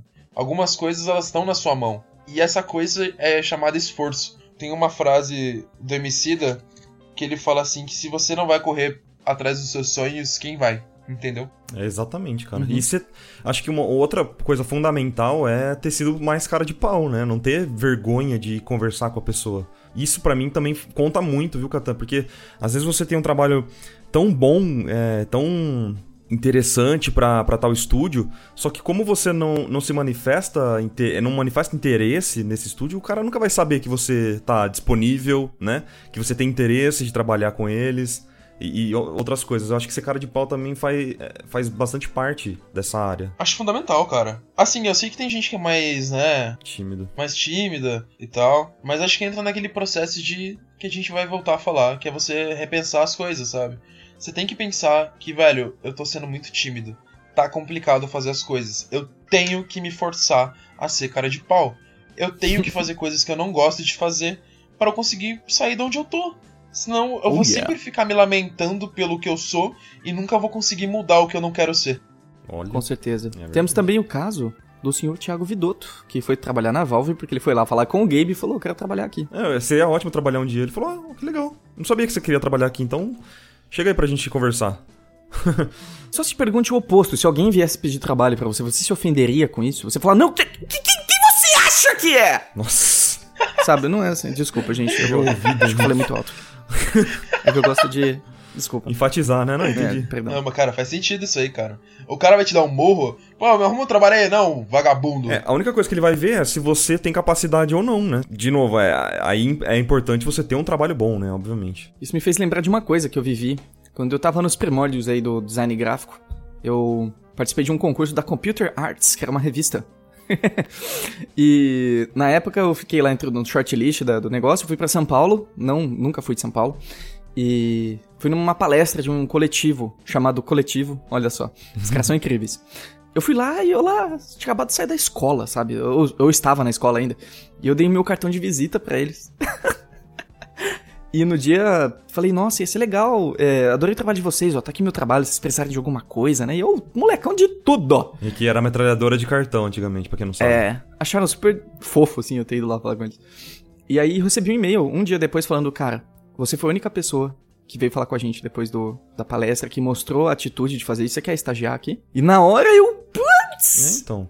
Mostrou que você tinha já, já tinha um diferencial. De, ah, então, até me contradiz é, um pouquinho né, do que eu falei sobre o trabalho, porque às vezes eles nem estavam procurando uma pessoa que estava com um trabalho muito bom no caso de estágio, mas uma pessoa que tem interesse, né, cara? Isso já conta muito. Cara, né? Honestamente, isso para mim é o mais importante. Eu não quero saber se a pessoa já tá tecnicamente pronta para fazer alguma coisa. Se ela demonstrar. Técnica dá pra aprender, né? Dá pra aprender.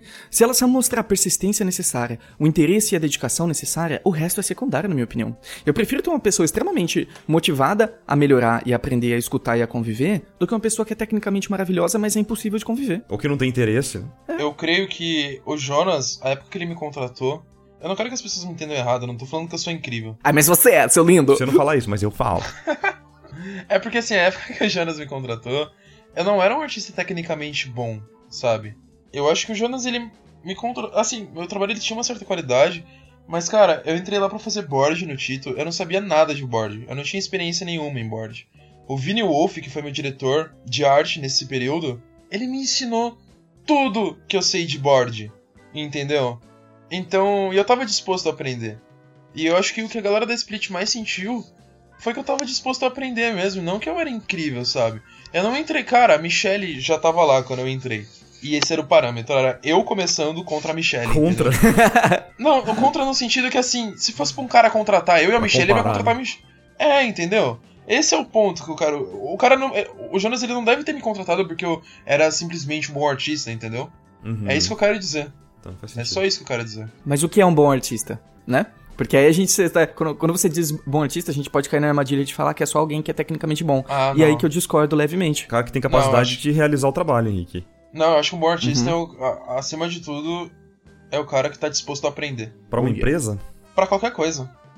Pra vida. Eu, eu entendo o ponto do Marquito aqui, que ele quer dizer, ok, a gente tá num contexto de produção, a gente precisa produzir isso aqui, tá muito bonitinho que você é esforçado, mas você sabe fazer o que precisa. Eu entendo é. isso. Mas não é como se o Catan tivesse cru. Não, é, é no caso, foi um estágio, né? É isso que eu tô falando. Ele não vai. Ninguém vai contratar um artista por dó, gente. É, isso é, é, importante deixar claro, sabe? Era um estágio. Sim, sim, sim. E beleza, nesse contexto, maravilhoso. Mas um bom artista para uma empresa, para contratar, é cara que consegue realizar o trabalho que eles precisam. Ó, oh, eu, eu, vou tentar dar uma ajuda para quem ainda tem dúvida nisso. Se compara com quem tá na indústria já. Seu trabalho é quantos por cento aquilo? É 10, é 20, é 30, é 40, 50? Você consegue fazer 60% daquilo? Seja honesto, tá ligado? Se você não consegue ver, procura alguém que consegue ver para você se compare. É a melhor forma de você saber onde você tá, artisticamente, é, tecnicamente falando. Eu acho que isso pode ser meio perigoso também. Ah, mas a gente tem Essa que se arriscar, da né? comparação. Se a gente não se arriscar. Eu acho importante a gente ver o que os outros estão fazendo, especialmente no contexto de eu quero trabalhar nesse lugar, né? Porque você tá se comparando com um propósito. Mas você só olhar trabalhos aleatoriamente, você entrar no ArtStation e ficar passeando lá, se você não tiver um preparo emocional para lidar com aquilo, você pode hum, correr o risco de se frustrar e se desistir muito facilmente. Ah, Porque se você não tiver, né? Mas assim, Talvez não. mas assim, assim, Henrique, tipo, concordando e discordando contigo, naturalmente a gente vai se comparar.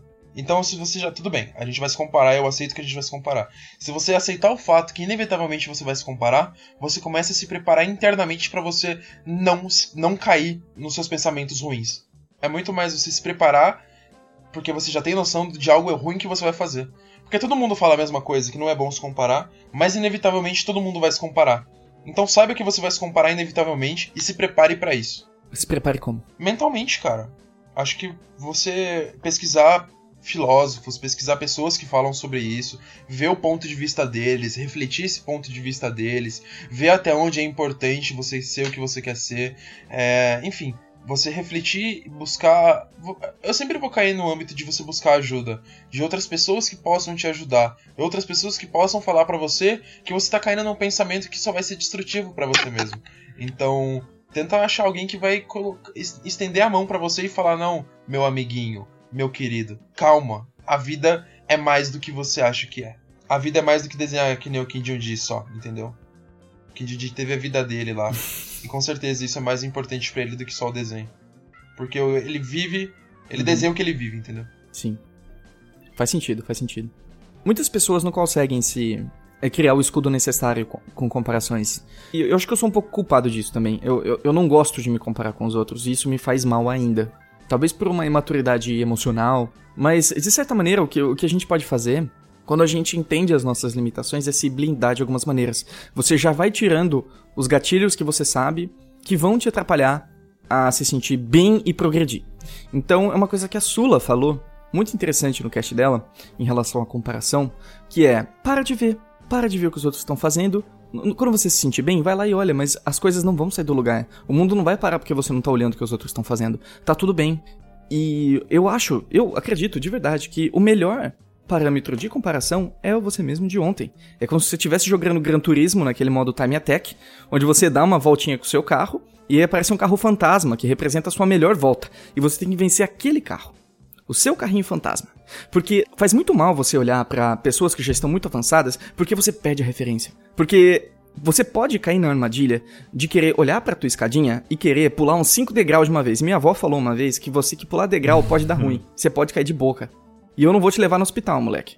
Entendeu? Então a gente tem que tomar muito cuidado para entender. Aí entra aquela questão que a gente comentou, né? De a gente se autoanalisar e entender o momento que a gente tá hoje para entender qual que é o meu próximo degrau. Ok, aquele cara tá ali, mas ele já. Se, se você pega o degrau dele, já estão 50 degraus ali na frente. Não, não tem como não pular pra lá. Então, quando a gente tem uma referência que tá muito distante da gente, isso pode fazer mais mal do que bem. Mas. É isso que eu quero dizer. Você já percebeu que todo mundo que fala para você não se comparar, já se comparou. É tipo, é um processo evolutivo. Sim, eu não tô falando que é impossível, né? É, não, não, eu sei que eu sei, mas eu acho que mesmo com as sábias palavras que você fala, eu gosto de todas, inclusive. Grande parte, na verdade, eu concordo. Por mais que eu fale coisas importantes, ou o Marco fale coisas importantes, ou qualquer outra pessoa fale, não vai importar a um certo nível. Eu quero dizer que, independente do que a gente fale, as pessoas vão fazer aquilo, entendeu? Elas vão se comparar. Ah, sim, claro. Pra gente chegar no ponto que a gente chegou, para poder falar essas coisas, é, a gente teve que passar por coisas ruins também. Então. Sem dúvidas. É sempre bom ter em mente. É por isso que eu sempre. Eu acho legal esse pensamento de. É sempre bom ter em mente que eu tô fazendo algo errado para fazer algo certo. Então, se você tá mal se comparando, aproveita o momento que você tá mal se comparando. Você tá mal pessoalmente, assim, você tá mal com você mesmo e você tá se comparando. Aproveita esse momento. Entende que isso é importante para você. Entende que isso vai fazer você ser melhor no futuro, entendeu? Concordo muito. Concordo muito. E, e, e eu, eu, dou uma dica adicional ainda, de analisar o que está acontecendo dentro de você naquele momento. Se pega exatamente no momento que você está se comparando, se sentindo mal com aquilo, e se questiona, que elementos aqui estão me deixando mal?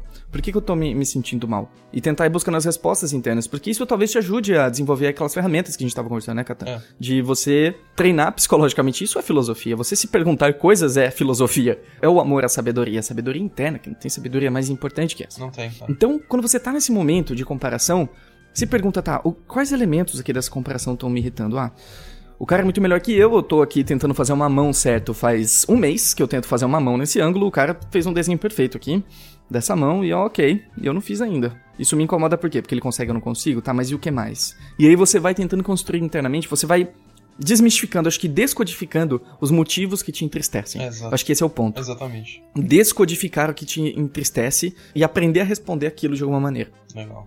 É. O que, que, você acha? Eu concordo. Eu não tenho, não tenho nada pra adicionar. Agora vamos falar com Zenão de Sítio, diretamente de Bauru. Zenão, Zenão, tá na escuta, Zenão? Alô, oi, tô na escuta. Pode falar. não diga alô, diga alô, Iconic. Zenão, quer dizer, Marco? Márcio, Márcio Árvore. Hum. Você é uma pessoa... Sou uma pessoa. Estoica. Ok? Uhum. Estoica. Ah, sim. Você tem expectativas extremamente baixas em relação às, às coisas, porque isso evita muitas frustrações na vida. Conseguimos resumir, ótimo. Ótimo. A gente acaba pegando uma coisa ou outra depois de alguns anos, né? é... Os anos de amizade, né, Henrique? Hum. E como que você lida com essa questão da comparação? Ah, me desculpa, Henrique, eu, eu não concordo muito com você não, assim, porque... Adoro. Eu não sei se necessariamente eu concordo 100% com o Katan, mas eu, eu acredito que parte da evolução depende de certo sofrimento, sabe? É, não tô falando Uhum. de coisas terríveis, tá? De, de explosões, não tô falando nada disso, gente. Tô falando de coisas internas e pra mim, tá? É o que funciona pra mim. Porque quando eu tenho algo é, que me dá medo, que me dá um pouco de pavor, é o momento que eu me mexo, que eu saio da zona de conforto. E é nesses momentos que eu acabo evoluindo. Então, eu me comparar com artistas e pessoas maravilhosas que estão na indústria, que estão na- nas empresas que eu gostaria de trabalhar, esse tipo de coisa, me dá um certo uma angústia, um medinho, sabe? De que é melhor eu começar a correr atrás, entendeu? E, e ne- nesse pensamento de é melhor eu correr atrás, eu começo a estudar, eu começo a ficar a semana inteira estudando, correndo atrás do que eu realmente gosto, de, de praticar, e isso me dá vida, me dá vitalidade, sabe? É, cara, não, não tem que ter medo de sofrer, né, velho? É, então, eu não tenho. Eu não tô falando que isso Boa. é a solução do mundo, que todo mundo tem que fazer isso. É o que funciona pra mim, tá? Eu colocar, que eu já falei várias vezes aqui, colocar um, um T-Rex atrás de mim é o que me faz sair da zona de conforto, porque senão me deixar estável, eu vou ficar parado, cara. Eu não vou evoluir, sabe? Não vai depender só da minha boa vontade, de ficar pensando de, olha, como. Vamos lá, galera. Não funciona pra mim. Eu preciso colocar um medo no meu coração pra que eu consiga evoluir, sabe? Então, é, me comparar faz parte de- desse medo, sabe? De, de me imaginar, de me posicionar, não imaginar, mas me posicionar mais ou menos em, em certos parâmetros de, ó, falta mais ou menos esse tanto pra que eu consiga ter um nível de qualidade próximo desse artista, sabe? Certo. Eu não sei o que vocês acham, mas é. Eu, eu gosto de me colocar de, mais ou menos próximo, assim, sabe? Da onde que eu preciso ir, o que eu preciso melhorar, pra eu ter um parâmetro, porque senão eu vou ficar sempre olhando pro meu próprio trabalho. Ah, tá, tá o que é isso aqui, sabe? Ah, tá legal. Se eu não colocar aí meu, meu trabalho lado a lado com outro artista, eu não vou saber pra onde ir, sabe? É, eu penso da mesma forma. Enfrenta o abismo, Eu né? penso da mesma forma. É difícil, não tô falando que é fácil. Ah, olha como. Ó, o Marco aí, ó, ó, o Marco. Ah, tá, é, tá, tá fácil, né? Mas como que vocês, como, como que vocês calibram esse medo pra que eles, para que ele não seja um ricochete na própria cara? Porque eu acho que tem um limite do medo que ele pode te dominar. Ele pode te, pode sair dessa fase de motivação a justamente o extremo oposto do cara. Ok, desisto. Eu, Eu já desisti, né, nisso. Eu já desisti várias vezes, cara. Eu não, eu não tenho mais tempo pra isso, sabe? Me- eu não tenho como parar pra pensar nisso. É verdade, eu não tenho mais tempo pra ficar Ótimo. pensando no que, ai meu Deus, minha vida. Não, cara, não tem mais tempo. Ou aí, ou vai ou racha, assim. Eu tô nessa situação, sabe? Ou eu melhoro ou eu não melhoro. Então eu não tenho muito dessa de. Sabe, de ricochete. Já, já foi, já foi, voltou várias vezes, cara. Já tô um pouquinho calejado disso, sabe? eu não sei se eu tenho muitos. é, muito que acrescentar, assim, de ajuda pro pessoal. É, eu tô nessa situação, sabe? Pra mim é isso que funciona nessa, nesse momento que eu me encontro hoje, saca? Eu já desisti, cara. Eu não posso me dar o luxo de ficar parando e voltando várias vezes. É basicamente isso, cara. Você desistiu de desistir. É- Eu não tenho mais opção, cara. Entendeu? É, é- é literalmente isso. Eu não tenho mais opção de desistir. Certo. Bom, Desculpa. Eu não tenho Ok. soluções mágicas, gente. Ah, meu amigo, meu amigo. eu nunca. Eu nunca parei pra pensar no- nessa parada de, tipo, de ficar triste. Ou. Eu só sei que o cara é melhor que eu e que eu quero chegar lá, sabe? Eu não tenho que, que ficar pensando em mil coisas, tipo, ah, eu nunca vou ser assim. Ou... Entra um pouco em ego isso, assim. Vamos. Ego é só o que a gente é. É, então, exatamente. é o que a gente é. Não, nossa, que horrível. É o que a gente é. Eu sou. Não, cara, porque se você tentar só se comparar e só tentar. Tipo, ah, me comparei, vi onde eu quero chegar, eu vou lá e faço, sem ficar pensando em outras coisas, é melhor, né? É melhor. Tipo, as pessoas. É porque todo mundo quer pra amanhã, né? Todo mundo quer ser o Core Lofts amanhã. eu tinha que citar ele, eu tinha que citar ele, foi bom. É, não seria o episódio do Catan esse Carlos. Core Lofts, um beijo. É o dia dos beijos hoje. Então, deixa eu. Eu acabei de falar alguns minutos atrás essa questão de você se blindar em relação a, a referências. Deixa eu refrasear porque eu aprendi algumas coisas nesses últimos minutos. Então, talvez o que a gente precise fazer é medir a dose, mas sempre enfrentar o medo em certo nível. É. Nunca se livrar dele, nunca ignorá-lo, no sentido de, ah, vou me blindar do mundo, vou entrar na caverna, não vou escutar mais ninguém. Porém, aos poucos, tomar pequenas atitudes corajosas de ir enfrentando esse medo numa dose controlável.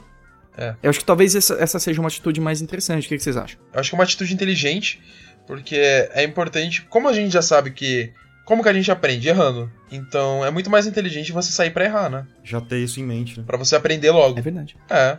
Cara, é- essa é uma parada que, que eu acho importante, sabe? Tipo, você ter as coisas em mente. Mantenha as suas coisas em mente. E sempre que você cair no abismo, pensa nelas, sabe? Porque vai te ajudar, cara. Bota fé no que eu tô falando. Confia no pai. Vai ajudar. Confia no pai. É sério, cara. Tenha coisas em mente, coisas que, que vão te colocar pra cima. Por exemplo, você, você já sabe quantas vezes as pessoas já ouviram que se comparar é nocivo, mas é necessário se comparar. E não é pra ficar triste que dá pra chegar. E você tem prova de pessoas que chegaram. Cara, acabou, velho. Acabou. Tipo, já tá respondido. Só vai agora, sabe? Uhum. É tão simples. É que as pessoas não se associam às outras pessoas. Elas não acham que a- as condições são as mesmas, que nós somos seres humanos do mesma escala. Que é, é como se fosse o mundo o- é, distópico do Aldous Huxley, né? Do Admirável Mundo Novo, que tem os que nascem os alfas com mais oxigênio no cérebro, nascem os inferiores, e você naturalmente tem menos capacidade que o outro. Não, isso não existe. Nós temos a mesma capacidade de chegar. O que difere é a maneira que a gente injeta o nosso tempo, na maneira que a gente investe o nosso tempo em fazer as coisas, e as escolhas que a gente faz através disso. Mas de resto, nós somos todos iguais, a gente tem as mesmas condições pra conseguir fazer as coisas acontecerem. Em relação a desenho, pelo menos. Não tô falando que você vai virar o, o João do pulo, né? Não é caceta, eu tô falando isso. Mas a questão é, em relação a isso, dá pra fazer. Dá pra fazer e também não precisa ser pra amanhã, não, velho. Tenha noção. Você tá começando a desenhar hoje? Tenha noção que daqui 3 anos você ainda vai estar aprendendo a desenhar. Daqui 10 ainda você vai estar aprendendo. É, enquanto você não aceitar isso, vai ser muito danoso. Porque se você falar, ah, não, mas é três anos. Ah, deixa eu fazer outra coisa aqui que eu já tô fazendo mesmo, que eu não gosto. E É, Desculpa eu falar, mas essa pessoa não gosta de desenho, cara. Ela não realmente ama, é isso que eu tava falando, sabe? melhor assim, né? Até melhor que ela não vai se frustrar, porque não é pra ela o desenho, saca? É, não adianta né? ficar iludindo, sabe? Achando que é pra todo mundo, porque não é também, né?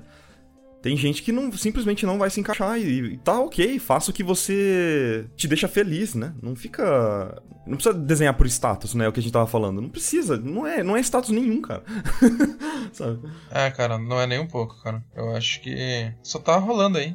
Você tá fazendo. Se curte fazer, você faz. Exatamente, cara. Se não gosta, você não Se faz. você realmente gosta de fazer. Não precisa se prender, cara. Vai. Quando você colocar na sua cabeça que a vida de todo mundo vai acabar igual, Oh yeah, com certeza. Tem até aquela lenda de, de Alexandre Grande, que quando ele morreu, ele pediu pra que os braços dele no caixão tivessem pra fora, pra que todo mundo visse que ele tava indo pro além de mãos vazias. E ele colocou todos os, os pertences deles em volta do caixão pra falar que, ó, não levei nada comigo, tá tudo aqui ainda. Então, se Alexandre o Grande, que foi Alexandre o Grande, não levou nada com ele, quem somos nós? Meros mortais que mal conseguimos terminar uma partida de War. É, eu acho que é o seguinte, eu acho que a gente deveria finalizar enviando a galera o telefone do SAMU, porque a gente tomou tapa pra caceta, deve estar todo mundo sangrando. Não é tapa, cara, é. é... E fala, é tapa com, com carinho. Tá tudo bem. É um tapa, é, é duro com amor, mas tudo que a gente falou foi muito importante, eu tenho certeza que as pessoas vão... Vai nascer várias sementinhas douradas na cabeça das pessoas aí. Inclusive na, na minha nasceu muitas hoje. Acredito que no, no Barquite também. Foi bonito. Catão, faz o seguinte, deixa uma mensagem final então para as pessoas que estão nessa labuta. O que, que você gostaria de deixar registrado aqui no cast? Qualquer coisa. Eu, eu- eu fiz essa pergunta pra te ferrar mesmo, não pode ficar sossegado. vamos lá. Eu acho que. Eu tô pensando bem pra falar, tá? Fica tranquilo, Catan. Seu tempo, seu tempo. Faz o seguinte, ó, imagina que você tá falando com o Catan lá no comecinho, há três anos atrás. lá no começo, há três anos atrás. É muito esquisito falar isso, mas. Pensa nisso. É o que, o que você gostaria de ouvir é, que, te, que te ajudasse na, na sua trajetória. Pronto, mais fácil. Para de reclamar que você não consegue e só faz. Boa. Toma essa aí. Então tá aí o último tapa do dia. Agora que a gente está oficialmente com hematomas na cara, a gente pode se despedir, não é? que incrível, né? O Catan. A única coisa que você precisa, ó, uma coisa que eu peço pra você não desistir, Catan, é de imitar o Silvio Santos melhor, tá bom? tem que, não, Tem todo um processo, vai. não se Essa Você compare. tem que dar uma desistida mesmo, Catan. Vai, pá. Continua desenhando. Deixa pra lá. Tem coisa que não é pra todo mundo. Tá bom, entendeu? Marquinhos. Sai pra lá, eu Catan. queria Sai pra que- lá. Tá bom, Marquinhos. Sai tá pra bom. Isso tem. Não é pra todo mundo, entendeu? Basta você, Mas é vai pra lá. viciante, né? Mas A gente vicia. Ele que ele perde, ganhou, ele ganha. Caramba. Ai, ai, ai. Ganhou, Ganhou, não, sai. sai, daqui. sai pra Tem que lá, Catan Walker, Catan agora. andante. Agora- Sai pra lá, vai andar, vai. Cara, eu acabei nem contando Acabei nem contando uma parada mais especial que aconteceu na minha Opa, vida artística, do- cara. Conte, conte, conte. Cara, a ICS, Innovation Creative Space, Space? eu, fi- eu fiz aula com luz em 2016, né? No início de 2016 até o meio do ano. O Drawing Fundamentals, né? E o Luzi, eu e o Luzi a gente ficou bem amigo, assim, a gente ficou bem próximo. Porque ele é uma pessoa incrível. Eu amo, ô, Luzi, te amo. Manda um beijo, Já, cara. ma- já mandou, já. Ah, já? Toma todos os beijos que eu posso te dar. Aí, meio que, cara, dois anos agora depois, quase, que eu fiz o curso na ICS, o Luzi, ele me indicou pra ser assistente dele na ICS. No Drawing Fundamentals. Oh! No início do ano que vem, o Drawing Fundamentals, se tudo der certo e tudo concretizar, Vidal, obrigado todo mundo da ICS pela oportunidade, inclusive. O início de 2016 vai rolar aí, eu com assistente, eu sendo assistente do Luz na ICS, cara. E eu sou muito, eu queria agradecer demais, queria agradecer demais ao ao Vidal e ao Luzi pela confiança e a oportunidade assim, porque eu sei que eu vou aprender muito. Além de ensinar, eu vou aprender muito, sabe? Caramba, olha isso, gente. Pô, parabéns. Mais que merecido, né? O ciclo se- é o ciclo concluindo. Dando a, é voltinha. louco. Ah, que bom. Virou um Power Ranger. É muito. Nossa, cara, pra mim é meio vergonhoso, por um lado, porque eu tô do lado de tipo Luz, Mike Azevedo, Paulo Ignes, só os caras mais absurdos do mundo. E por outro, eu fico muito feliz porque eu tô do lado desses caras e eu vou aprender. É uma mistura de sentimentos internos. Oh yeah, baby. Parabéns, viu, Catanzinho? Você merece. Pô, cara. obrigado mesmo, cara. Obrigado mesmo. Ai, meu Deus. Eu acho que é ah, isso, tá né, aí. que Eu... temos no Ah, peraí, temos mais, tenho mais um beijo pra dar que é pra galera da Birdo. que eu tô na Birdo hoje, né? E quem vai você? Quer mandar beijo? Vai, manda beijo, vai. Mandar um beijo pro. Ai, caraca, verdade! Michele, Michele, eu tenho que te. Cara, você agradecer aqui porque foi a Michele que arrumou pra mim entrar dentro da Birdo, ela que me indicou pra estar trabalhando no projeto que eu tô hoje, fazendo naves, então. Adivinha o que é. então, ela que ela que me indicou, ela que arrumou o esquema, foi. Então, Michele, muito obrigado de coração, assim. Você fez parte de uma grande mudança na minha vida. Eu agradeço você também. E obrigado, Paulo Muppet, pela oportunidade. Aê, palmas! Acho que agora acaba. Aê, pa- o cast tá virando várzea agora. Agora todo mundo vai vir aqui mandar um beijo pra minha mãe. Não, porque assim. É porque acho que isso ficou bem nítido que, Você viu, né, que mano? muitas, muitas pessoas fazem parte da caminhada, sabe? Todo mundo tá ajudando a todo momento. Então. É, pa- é a prova que ninguém vai a lugar nenhum sozinho, tá ligado? As pessoas me veem fazendo post, veem eu, eu falando um monte de coisa, às vezes eu falo abobrinha, às vezes eu falo coisa certa, mas eu tô sempre com alguém do meu lado me auxiliando, entendeu? Sempre tem pessoas me ajudando e eu tô sempre aprendendo com essas pessoas. E é isso, só isso mesmo que eu queria falar. Muito bom. Agora acabou. Manda um beijo pro Marcos, senão ele vai ficar muito Marco, triste. beijo na sua bunda. Obrigado. Nossa, Pode gente, escalou isso, hein? Escalou. Escalou, escalou.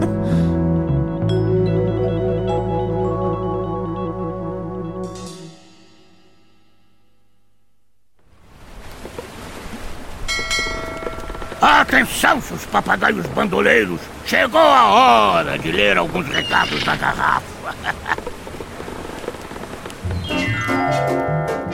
E antes dos recadinhos na garrafa, eu tenho uma reclamação a fazer. Vai, joga, joga, joga. Quero tornar público o nome de Catan Walker, Por favor.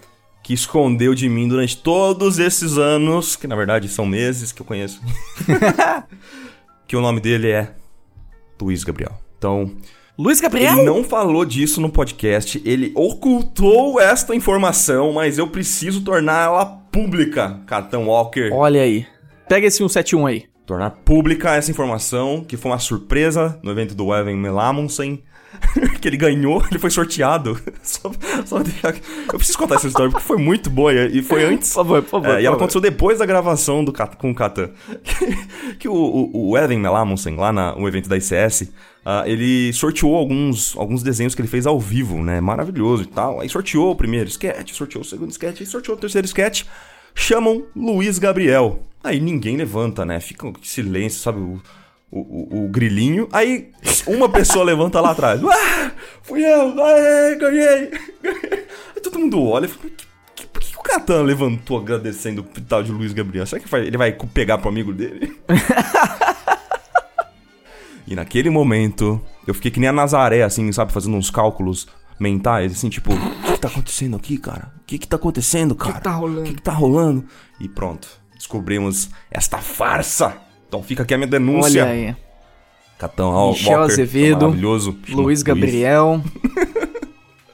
É, que impressionante, né? Bom, depois dessa revelação bombástica, vamos então. Vamos, vamos embora ali pro, pros recadinhos da garrafa, Marquinho. Michel Azevedo, Luiz Michel Gabriel, Azevedo pergunta. Márcio Árvore. Aí o pessoal descobre que meu nome é Luiz Henrique Lira, né? Ai, ai, ai. Eu jurava que eu não ia falar isso pra ninguém. Vamos lá. A volta de Ítalo Silva disse: Olá, capitães! Obrigado por ter jogado aquela boia, pois eu estou com uma dúvida hoje em dia. O número de artistas digitais vem crescendo muito. Vocês acham que com isso os ilustradores tradicionais vêm perdendo força no mercado? Olha, eu acho que os ilustradores tradicionais, se eles forem muito bons, não. E nada impede deles também migrarem pro digital, né? Mas sim, eu acredito que ainda existe espaço para pessoas boas em qualquer área que seja. Seja recorte de papel ou, não sei, ilustração a, a tinta a óleo, por exemplo. O que, que você acha, mano? Eu quero só deixar um pensamento pra você de que tudo que se torna escasso se torna especial. Hum, olha aí. Ou seja, talvez seja justamente o oposto, né? Seja muito bom. É com isso que você tem que se preocupar. Verdade. Concordo muito, concordo muito. Júlio Souza disse: Saudações, capitães Henrique e Marco. O Iconicast é tipo um tônico que você toma toda semana. Valeu por compartilhar de experiências tão valiosas. Olha aí. Biotônico Foltora, Iconic Foltora, pra alimentar o seu coração artístico. Isso me dá até Muito arrepio bom, na espinha, velho, biotônico fontura. Você tomava biotônico Jesus, Foltora? minha avó me obrigava a tomar essa porcaria. Jesus, mano. Mas eu ficava com uma fome de leão. Uau! Legal, pessoal! Muito Fala, bom, moçada! É, Foi esse. Capital inicial desse momento. Fala, moçada! Davi Rubin Litzig. É Davi, ele escreveu. Eu falei certo antes de ler, tá, Davi? Fica susto. Olá, senhores Henrique e Marco. Sendo bem direto, percebo que muitas vezes copio ou faço estilos parecidos aos de outras pessoas. Não só em desenho, mas em formas de agir. Isso é ruim? Estou muito confuso em relação a isso. Agradeço. Por favor, Marco, por favor. Eu sou uma esponja. Eu te, te entendo perfeitamente, cara. Quando eu tô do lado de amigos, eu, eu- querendo ou não, cara, eu começo a pegar algumas algumas manias, sabe? Forma de, até na forma de falar, mas eu acho que isso é. é uma característica de pessoas que observam muito as outras, né? Então, acredito que tem que só tomar cuidado pra você não parecer um copycat, sabe? Lembra do copycat? Pra- Quando eu tava aprendendo. HTML, você entrava no, no código de outra pessoa assim e tinha lá, please É. don't be a copycat. Não copie, né? verdade. Assim. Então, fica só atento pra você não parecer uma cópia, porque eu, eu acho que isso perde um pouco de personalidade, sabe? Mas é, acredito também que as pessoas se- sejam misturas de, do, do ambiente que ela convive, ah, de outros artistas, até na questão de estilo, né? Um artista, ele é uma, um amálgama de outros artistas que influenciaram Não, para tudo. ele, né? Para, você falou amálgama. Amálgama. Amálgama. Palavrinha do dia. Amálgama. amálgama. Muito bom. É, depois de- do Marco ter falado amálgama, eu não sei nem como complementar isso. Acho que sim, ó, acho que é importante você copiar com propósito, certo? Não copiar por copiar. Senão, copiar por copiar é terapia, certo? É, no, no caso, tô falando de ilustração, de desenho. Não tem nada de errado com isso, mas eu não acho que você. Se você não tiver uma intenção de estudo muito clara, aí eu acho que não tem muito propósito, tá? Eu não vejo problemas em copiar de maneira moderada, mas sempre buscar internamente aquilo que você gosta, aquilo que você que te apetece e tentar ir desenvolvendo a sua personalidade através das coisas que você consome, né? Acho que isso é importante. Resumo da ópera. Copie de diversas pessoas, não de uma pessoa. Porque de uma pessoa você E vira um copycat, propósito. de várias pessoas você cria algo novo, tá? É. Tem um livro muito legal chamado Still Like an Artist que eu recomendo que você leia, viu? Você vai se sentir menos mal depois de ler esse livro. Significado de amálgama. Palavrinha do dia. Mineral composto por prata e mercúrio. Não, não é essa parte. É fusão perfeita de coisas ou pessoas distintas que formam um todo. Uma mistura. Rapaz. Você podia ter só dito mistura, então. Mas eu prefiro falar amálgama. Mas amálgama Eu- assim, eu não- é não- exatamente. Não tô te julgando, eu acho maravilhoso. É que uma mistura parece que é de qualquer jeito. Mas o amálgama é uma união de coisas diferentes. Ah, entende? entendi, É uma entendi. mistura de elementos diferentes ou chegar. heterogêneos que formam um todo. É exatamente o que eu queria falar. Lindo. É, entendeu? Leopardo vegetariano, que nome maravilhoso. Leopardo vegetariano, deve, deve comer grama. Meus pais viviam me mandando ir encontrar um trabalho. Virei freelancer, mas eles continuam me mandando encontrar um trabalho. Como lidar com isso? Ué, encontra o trabalho, Bom. Leopardo, caramba. Olha aí! sacanagem. Sacanagem. Brincadeira. Que sacanagem. Senhor Leopardo é vegetariano. Primeiro, parabéns pela atitude de ser vegetariano. Você está salvando. Não, brincadeira, não vou ficar. É, Foi uma, foi uma piada com você, eu achei, na verdade. é, então. Espero que ele seja vegetariano mesmo. Enfim. Eles não têm que querer nada. A- a- se você já, já tem a sua independência enquanto freelancer, é melhor, certo? Mas se você ainda não tem independência enquanto freelancer, você ainda não paga todas as suas contas e eles estão te cobrando de alguma coisa, eu acho legal você mostrar que você pelo menos está se esforçando muito, ok? É, e tenta mostrar para eles resultados con- concretos, certo? Existem muitos exemplos de pessoas que trabalham como freelancer. Você pode dar essas pessoas como exemplo, mostrando que de fato é uma opção viável, ok? E você pode também se esforçar cada vez mais para que isso não seja um problema. Porque a partir do momento que você começa a ganhar dinheiro com isso, eu duvido que eles vão continuar enchendo o saco. Porque eles falam, ok, tá dando resultado. Não tem resposta melhor do que resultado na sua vida. Pra qualquer coisa. Não só ser freelancer. Né? Quando você responde não com palavras, mas com resultado, acabou. Cara, compra um presente pra sua mãe. Pronto. Você fala com a mãe, tá dando tudo Pronto. certo. Se eu espero que esteja dando, Olha. dando tudo certo, né? Mas compra um presente pra ela, assim, todo, sabe? No aniversário, né? Pode ajudar, pode ajudar, por que não, né? que péssima dica, né? Ah, tá Dá bom, um tá bom, tá presente bonito, tá bonito. pra ela. Dá um presente. Enfim. Suborna ela. Pode mexer o saco, tá aqui o Kinetic. Pra você jogar Kinetic, eu sei que você gosta. Vai jogar videogame, mãe. Vai jogar videogame, tá aqui o Kinetic. Kinetic. Maravilha, então. Acho que esses foram os recadinhos da garrafa. Na próxima semana a gente não terá recadinhos, porque será o nosso especial de ano novo, Marquinhos. Ah, fim de ano. E no dia 3 de janeiro também não teremos podcast especialmente, então a gente voltará à nossa programação normal no dia 10 de janeiro. Olha aí, uma semaninha de férias pros nossos queridos editores. Um beijo. Sem dúvida, né? Importante, né? Mas é isso, meus queridos. Eu espero que vocês tenham gostado desse episódio. A gente se vê no especial de Ano Novo e até mais. Um beijo, gente. Até lá. Beijo. beijo, seus lindos. queridos. Beijo. Tchau. Tchau, tchau. Tchau, tchau. De novo. Tchau. Tchau, tchau. Tchau, tchau. Tchau, Tchau, tchau. Eu te amo. Opa. Pegou, viu?